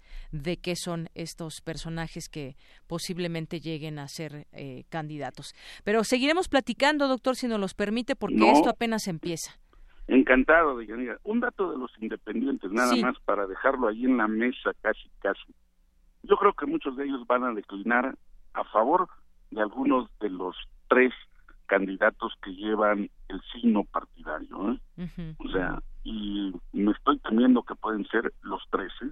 Los tres. Por la tendencia que se ve en términos de voto y el alcance que podrían tener, van a querer modificar su estrategia que fuera testimonial para ser copartícipes de un gobierno posterior. Es la impresión que me queda en este momento. y no dejarlo, oh, oh, ah, Deyanira, perdónenme, los estudios demoscópicos, hemos asistido en las últimas, yo calculo, dos semanas de que los expertos, los que se dedican a este tipo de trabajo, están, están valorando con mucho cuidado sus apreciaciones, ¿eh? Antes decían ya ganó y ahorita ya estamos entrando en una faceta de que bueno, esto es un indicador, pero hay que esperar a que evolucionen las campañas. Esto es importante porque va a tener un verdadero impacto en el interés de los electores. ¿eh? Así es, a tomarlo en cuenta también. Pues doctor Emilio Bizarretea, como siempre un gusto tenerlo aquí en este programa. estoy a sus órdenes y gracias. ¿eh? Muy buenas tardes. de los éxitos anteriores. Muchas gracias, doctor. Hasta luego. Hasta luego, gracias. Muy buenas tardes, doctor Emilio Bizarretea, académico de la Facultad de Ciencias Políticas y Sociales de la UNAM. Porque tu opinión es importante, síguenos en nuestras redes sociales, en Facebook como Prisma RU y en Twitter como arroba PrismaRU. Queremos escuchar tu voz. Nuestro teléfono en cabina es 55 36 43 39. Relatamos al mundo. Relatamos al mundo. Gaceta UNAM. Continuamos dos de la tarde con 32 minutos y como todos los lunes me da muchísimo gusto recibir aquí en este espacio a Hugo Huitrón, quien es director de Gaceta UNAM. ¿Qué tal Hugo? ¿Cómo estás? Muy buenas tardes. ¿Qué tal, Deyanira? Buenas tardes.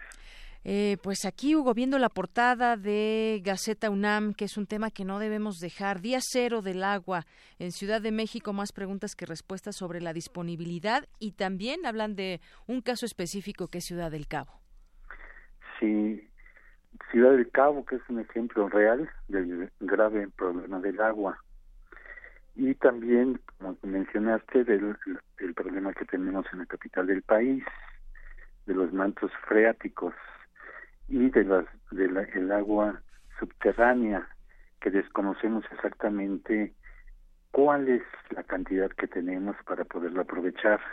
No se ha trabajado en este sentido y nos ponen en, en alerta que Joel Carrillo Rivera, investigador del Instituto de Geografía, sobre este asunto del agua. Así que es algo que pues va a pasar no nada más en, en estos lugares, sino en todo el mundo. Claro, y ahí que hay un comparativo, mira, 500 milímetros anuales llovió en 1980 contra 173 milímetros anuales de eh, precipitación que hubo el año pasado, o sea, una disminución increíble.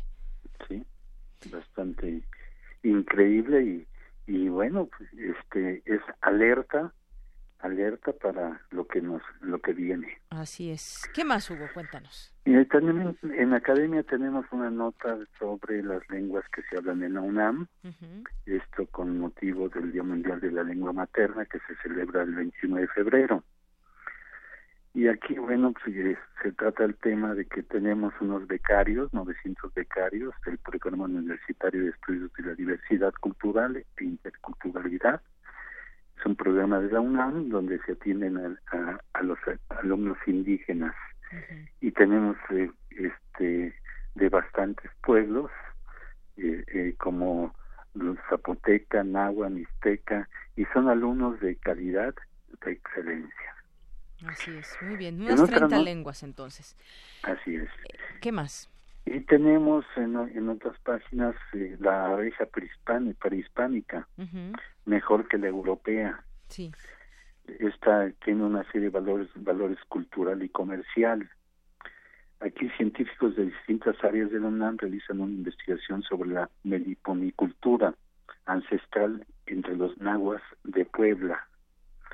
Y bueno, hay datos muy interesantes que no que no sabíamos. Esta, esta abeja que no tiene aguijón, que hay 46 especies registrados registrados aquí en México y hay cerca de 20.000 especies en el mundo. 20.000 especies de abejas, imagínate.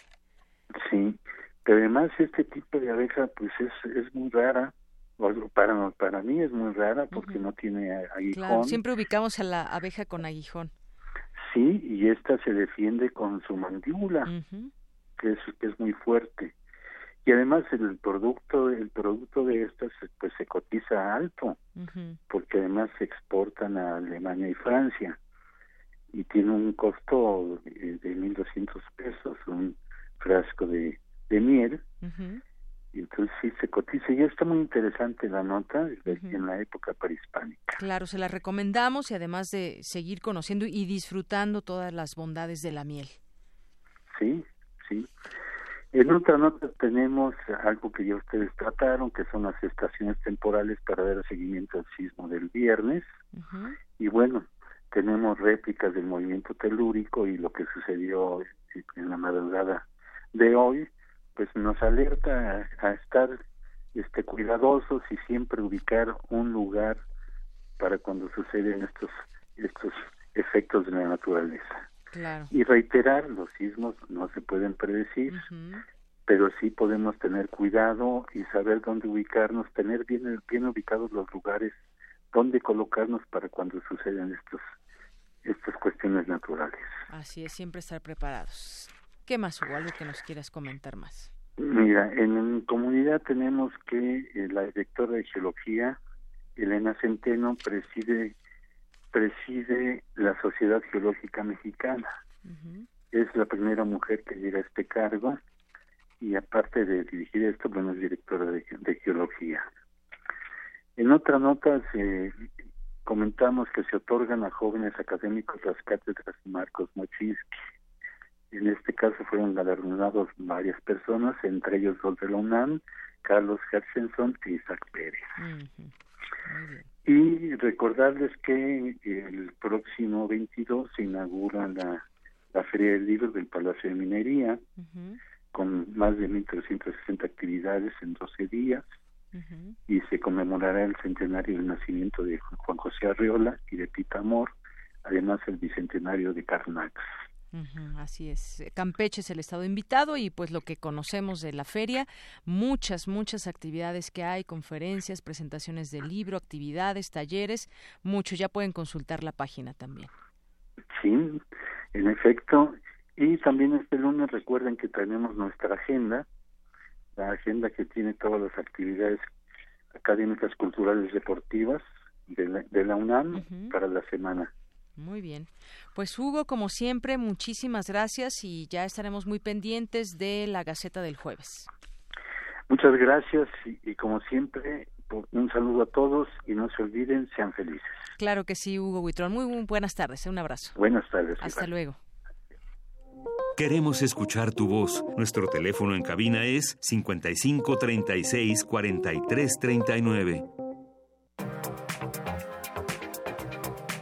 Internacional RU. Bien, nos vamos ahora a las breves internacionales con Ruth Salazar.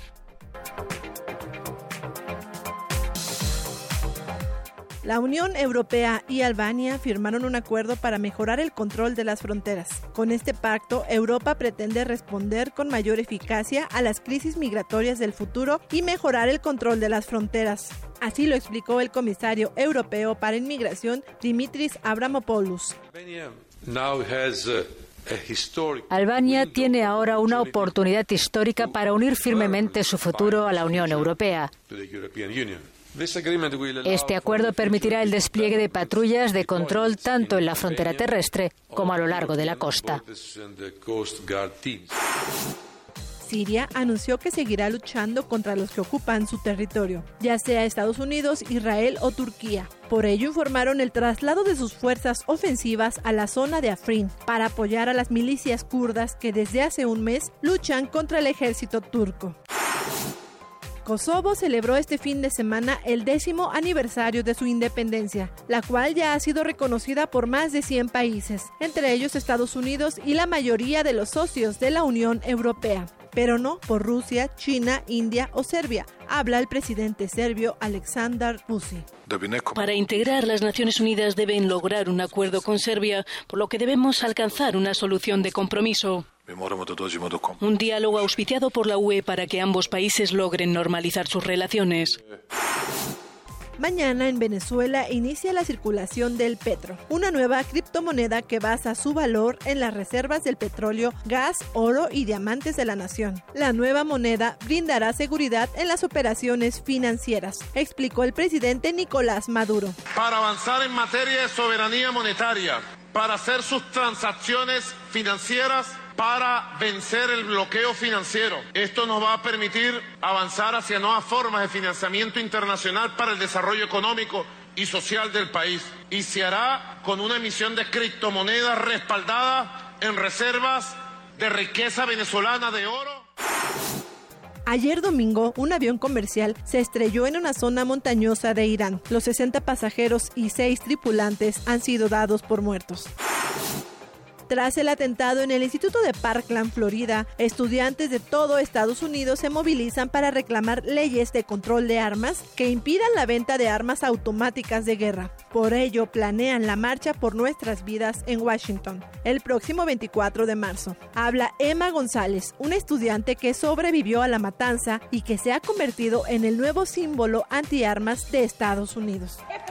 Si el presidente me dice que fue una terrible tragedia y que no puede hacer nada, yo felizmente le voy a preguntar cuánto dinero recibió de la Asociación Nacional del Rifle. No importa porque ahora lo sabemos. 30 millones de dólares. ¿Eso es lo que estas personas valen para usted, Trump? Y al final no tendrán ningún valor para usted, para cada político que recibe donaciones de la NRA. ¡Qué vergüenza!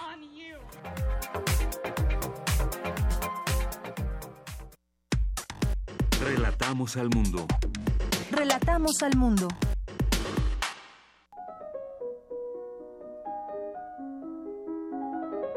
Cartografía RU con Otto Cázares. Bien, pues ya entramos a Cartografía RU con Otto Cázares porque es lunes y además pues le mandamos muchos saludos a nuestros amigos aquí del Facebook Live. ¿Cómo estás, Otto? Sí, ya para que Estoy bien, feliz de haber sobrevivido para contarla. Sí, hombre. porque qué tal los sustitos, ¿eh? Sí, muy feos los sismos, de esas alertas que ya nos taladran el oído. Así es. Eh, para empezar, me gustaría al aire mandar una disculpa sentidísima a los alumnos del Tratado de las Vocaciones que sin haberse enterado de la suspensión de las actividades de la sala Julián Carrillo, se presentaron a la tercera sesión del curso. Eh, les, es una clase que se va a reponer el 24 de marzo, sábado 24 de marzo, pero pido una disculpa por no haber tenido los mecanismos eficientes para darles a conocer la, decisión de la Comisión de Seguridad de claro, Radio Claro, y es que más vale, más vale por sí, seguridad desde luego. para checar cualquier situación. Pero quería empezar con esto. Muy bien. Esta cartografía va a consistir en variaciones, como si se tratara de un ejercicio musical, acerca de un mismo tema, la alerta sísmica. y no musicalicemos porque no voy a cantarles algo pero a ver cómo sale a ver cómo salen estas improvisaciones. Por lo tanto, estas deambulaciones radiofónicas las he titulado Pequeño Tractatus de la Alerta Sísmica, porque la alerta sísmica es una sonoridad del espanto que nos deja a todos el corazón marchando como una locomotora con rabia por las siguientes horas hasta que llega una nueva alarma sísmica y luego otra, otra y otra más y así sucesivamente salimos de una alarma para entrar a otra hasta dejarnos esta arritmia histérica del corazón. Esta ciudad de la síncopa nos quiere con la conciencia insomne, quiere que llevemos por dentro esta alarma sísmica como quien lleva en los oídos las trompetas de la caída de Jericó para una referencia bíblica. Zaratustra, en el célebre libro de Nietzsche, preguntaba al gentío ¿Tengo que destrozarles los oídos para que aprendan a ver? Esta es la pregunta de Zaratustra, pero ¿no será también el proyecto de las trompetas multitudinarias de la alarma sísmica? Destrozarnos los oídos para que aprendamos a ver. La, suena la alarma sísmica, el tráfico se detiene, que es como detener el cauce de un río tumultuoso, los ojos se nos ponen vidriosos inmediatamente, comenzamos a bailar al ritmo de la síncopa y nunca, según mi criterio, se ve una coordinación más estricta de los ciudadanos que con la danza macabra de la alerta sísmica que nos pone a bailar al ritmo del son llamado apocalípticos e integrados. sonoridad escalofriante, sonoridad de sonidero sin fiesta. Y luego viene de la alarma sísmica, viene esta voz ilegible, voz atroz que parece venida desde el Mictlán o desde la imaginación de Orson Welles, que parece decir, ríndanse ciudadanos, eh, reporten, llame al 911, reporte fallas, etc. Y una voz muy tétrica. Esta alarma sísmica ya es parte del nuevo soundtrack de la ciudad cómo es parte del soundtrack de la ciudad ese individuo de voz eh, eh, meliflua que, que vende los ricos y deliciosos tamales oaxaqueños, o como la niña que, que, compra refrigeradores, lavadoras, etcétera. A lo lejos, en este mismo soundtrack citadino, también se escuchan los últimos cilindreros muriendo de frío y muriendo de indiferencia. Las campanas de la basura. Sin duda, ese es el nuevo soundtrack de la ciudad. El sonido de la alarma sísmica de vela el rostro del vecindario. Los arquitectos y los urbanistas decían en otro tiempo que si uno quería conocer a los que vivían en el vecindario, se pusiera atención a los que van de compras al súper, al súper más cercano, al, al súper del barrio. Ahora hay que abrir bien los ojos en las esquinas o los puntos de reunión y vas a conocer a los vecinos.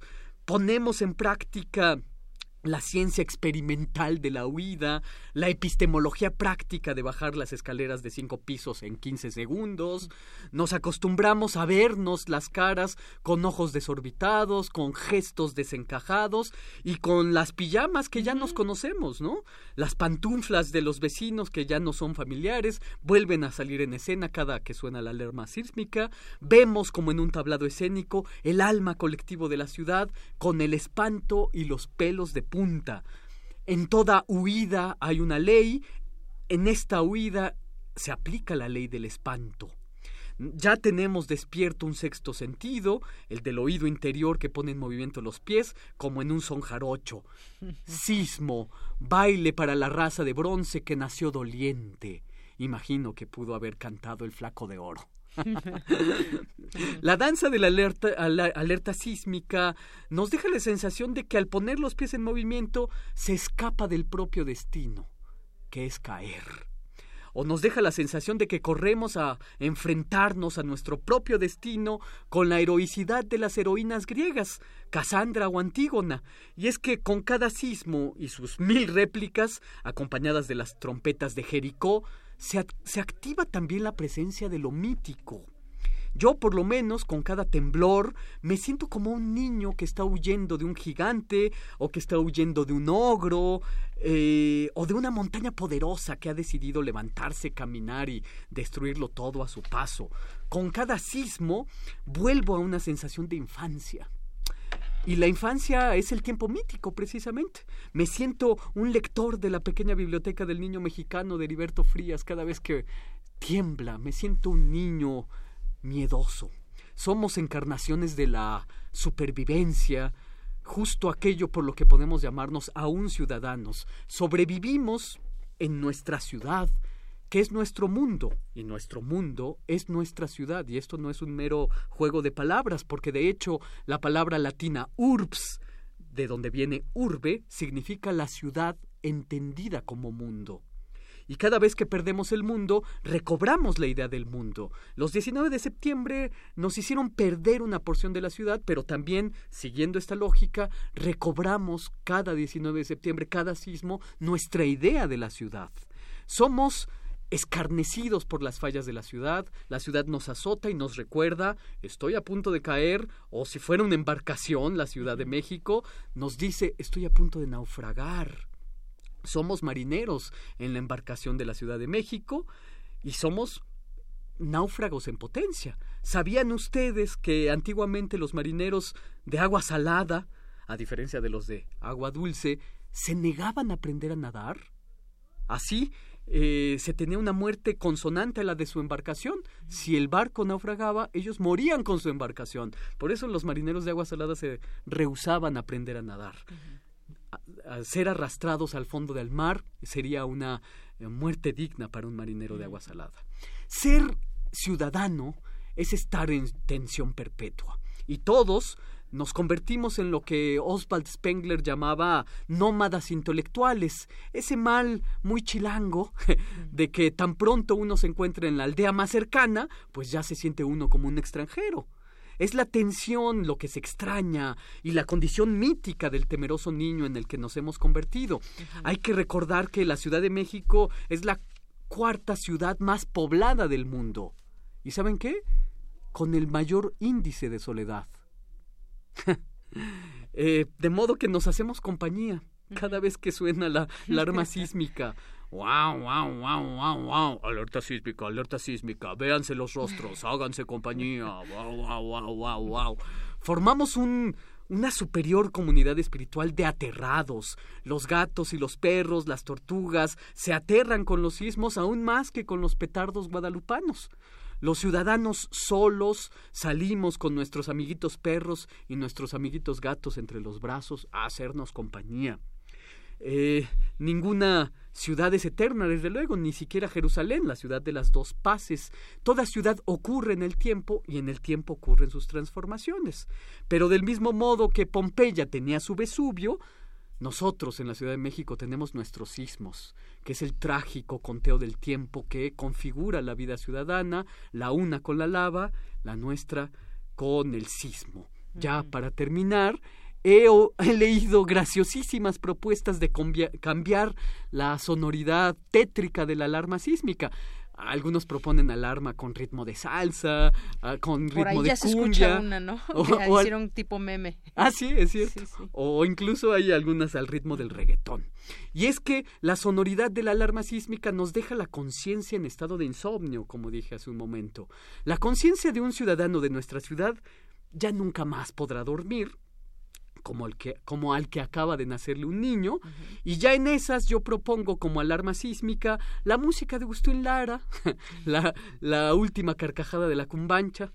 Y ya después, en vez de esta voz tétrica tremebundo de todo está bien, repórtense, yo propongo eh, que aparezca dando un anuncio de que todo está bien, la voz preciosa, voz del mundo, de Margarita Castillo, Ay, mira qué bien recitando un poema de Fraín Huerta o algo por el estilo, ¿no?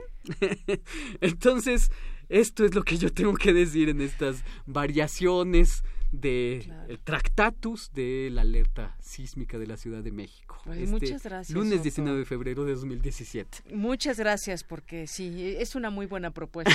y además también que pensáramos en nuestra ciudad, decías, ninguna ciudad es eterna, pero hay que pensar también que queremos de esta ciudad porque cada vez hay más edificios. Pero bueno, pues, desde luego. Y eso también Y los siguen construyendo, y cada vez más altos y cada vez peor construidos. Es, es trágico. Es trágico, pero vámonos con Monserrat Muñoz. Eh, Sí. Sala Julián Carrillo presenta.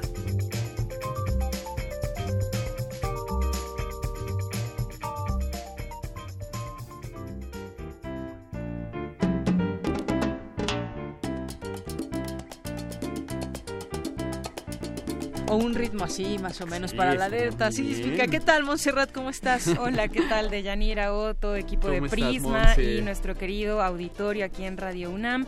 Pues bien, eh, lo que suena de fondo es la música de Son del Rincón, que vienen un poco a darle sabor a esta intervención. Y bueno, pues tendríamos que hacer un, repaso de lo que se vivió el viernes pasado aquí en la sala Julián Carrillo, puesto que debido al sismo, a este recordatorio de que estamos tan vivos como la tierra en la que vivimos, pues bueno, debido a esto tuvimos que cancelar por medidas de seguridad el concierto de, de Gamelán con Indra Suara. Entonces, bueno, tendremos ahí en los hechos una reprogramación, o sea, reagendamos con ellos para el 2 de marzo. Entonces, si alguno de los interesados, de los escuchas, desean venir a escuchar este concierto, pues será el 2 de marzo, les avisamos. Y bueno, pues fue una decisión que tomamos aquí, eh, diferentes eh, pues instancias involucradas en los conciertos de intersecciones, la producción y bueno, también los ánimos estaban un poco complejos para la realización de este concierto así que bueno, sí. afortunadamente... Como es muy natural, supongo. Claro, claro, y más estando en un recinto institucional, universitario y pues también abierto a todo público de entrada libre, como es la sala Julián Carrillo. Para esta semana seguimos con función de teatro los lunes. Hoy a las 8 tendremos sin mayor complicación y si es que así lo permite el tiempo de la naturaleza, la obra El Test de Pontebella que ha sido realmente un éxito. Natalie Jaxa quien actúa, dirige y produce a través de su compañía Camina y Dale. Ella es la encargada de, de llevar la bandera de esta, de esta obra. Ha sido pues bien recibida por la crítica, por el público, así que no se la pierdan si quieren conocer la historia de una mujer que acude al cirujano hmm. plástico con sueños y sale con muchos sueños más. Este, es lo este que lunes yo sí me quedo. Ah, perfecto, pues aquí te vemos. Ay, estaría muy bien, estaría muy bien. o si no, los martes hay danza, está una obra que se llama Entre la bestia y un cielo repleto de estrellas, también muy pertinente sobre migración, cuatro chicos en escena, dirige Edgar de que Edgar, Quevedo y bueno, también es una propuesta muy arriesgada, súper documental, bien entrenada en los movimientos y trazos de danza, más el tema social que bueno, está muy en boga y es un discurso bastante válido para abordar en cualquier arista artística, así nos parece. El miércoles tendremos Cineclub con función de El Espinazo del Diablo, el 2001, en pantalla grande con excelente mm. sonido. Aquí los esperamos. Ha sido también un éxito. Mucha gente ha venido. claro, claro, como 60 personas, 50 personas. Entonces los queremos ver por acá también. Y el próximo viernes lo que escuchan es de nuevo Son del Rincón con esta pieza que es guacamole.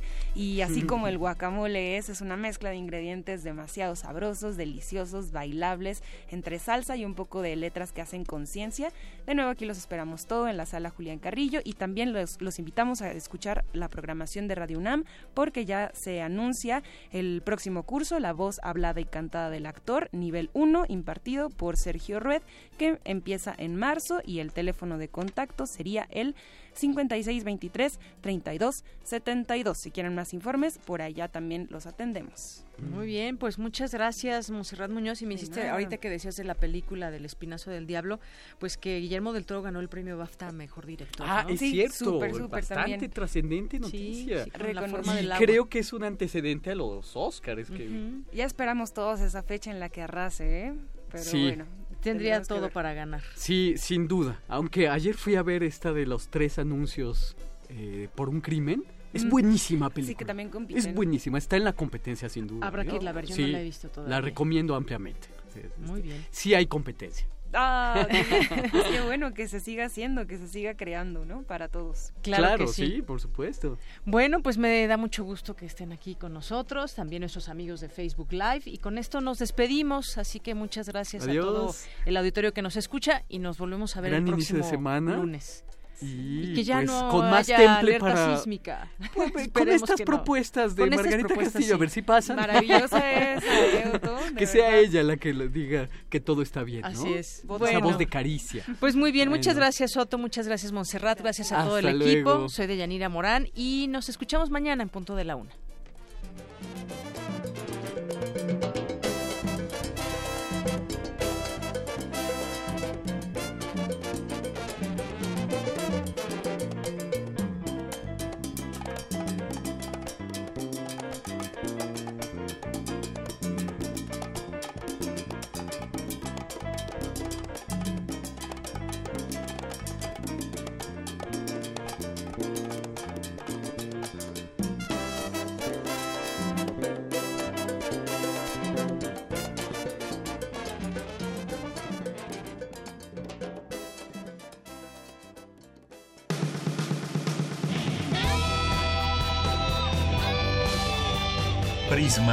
RU. Relatamos al mundo.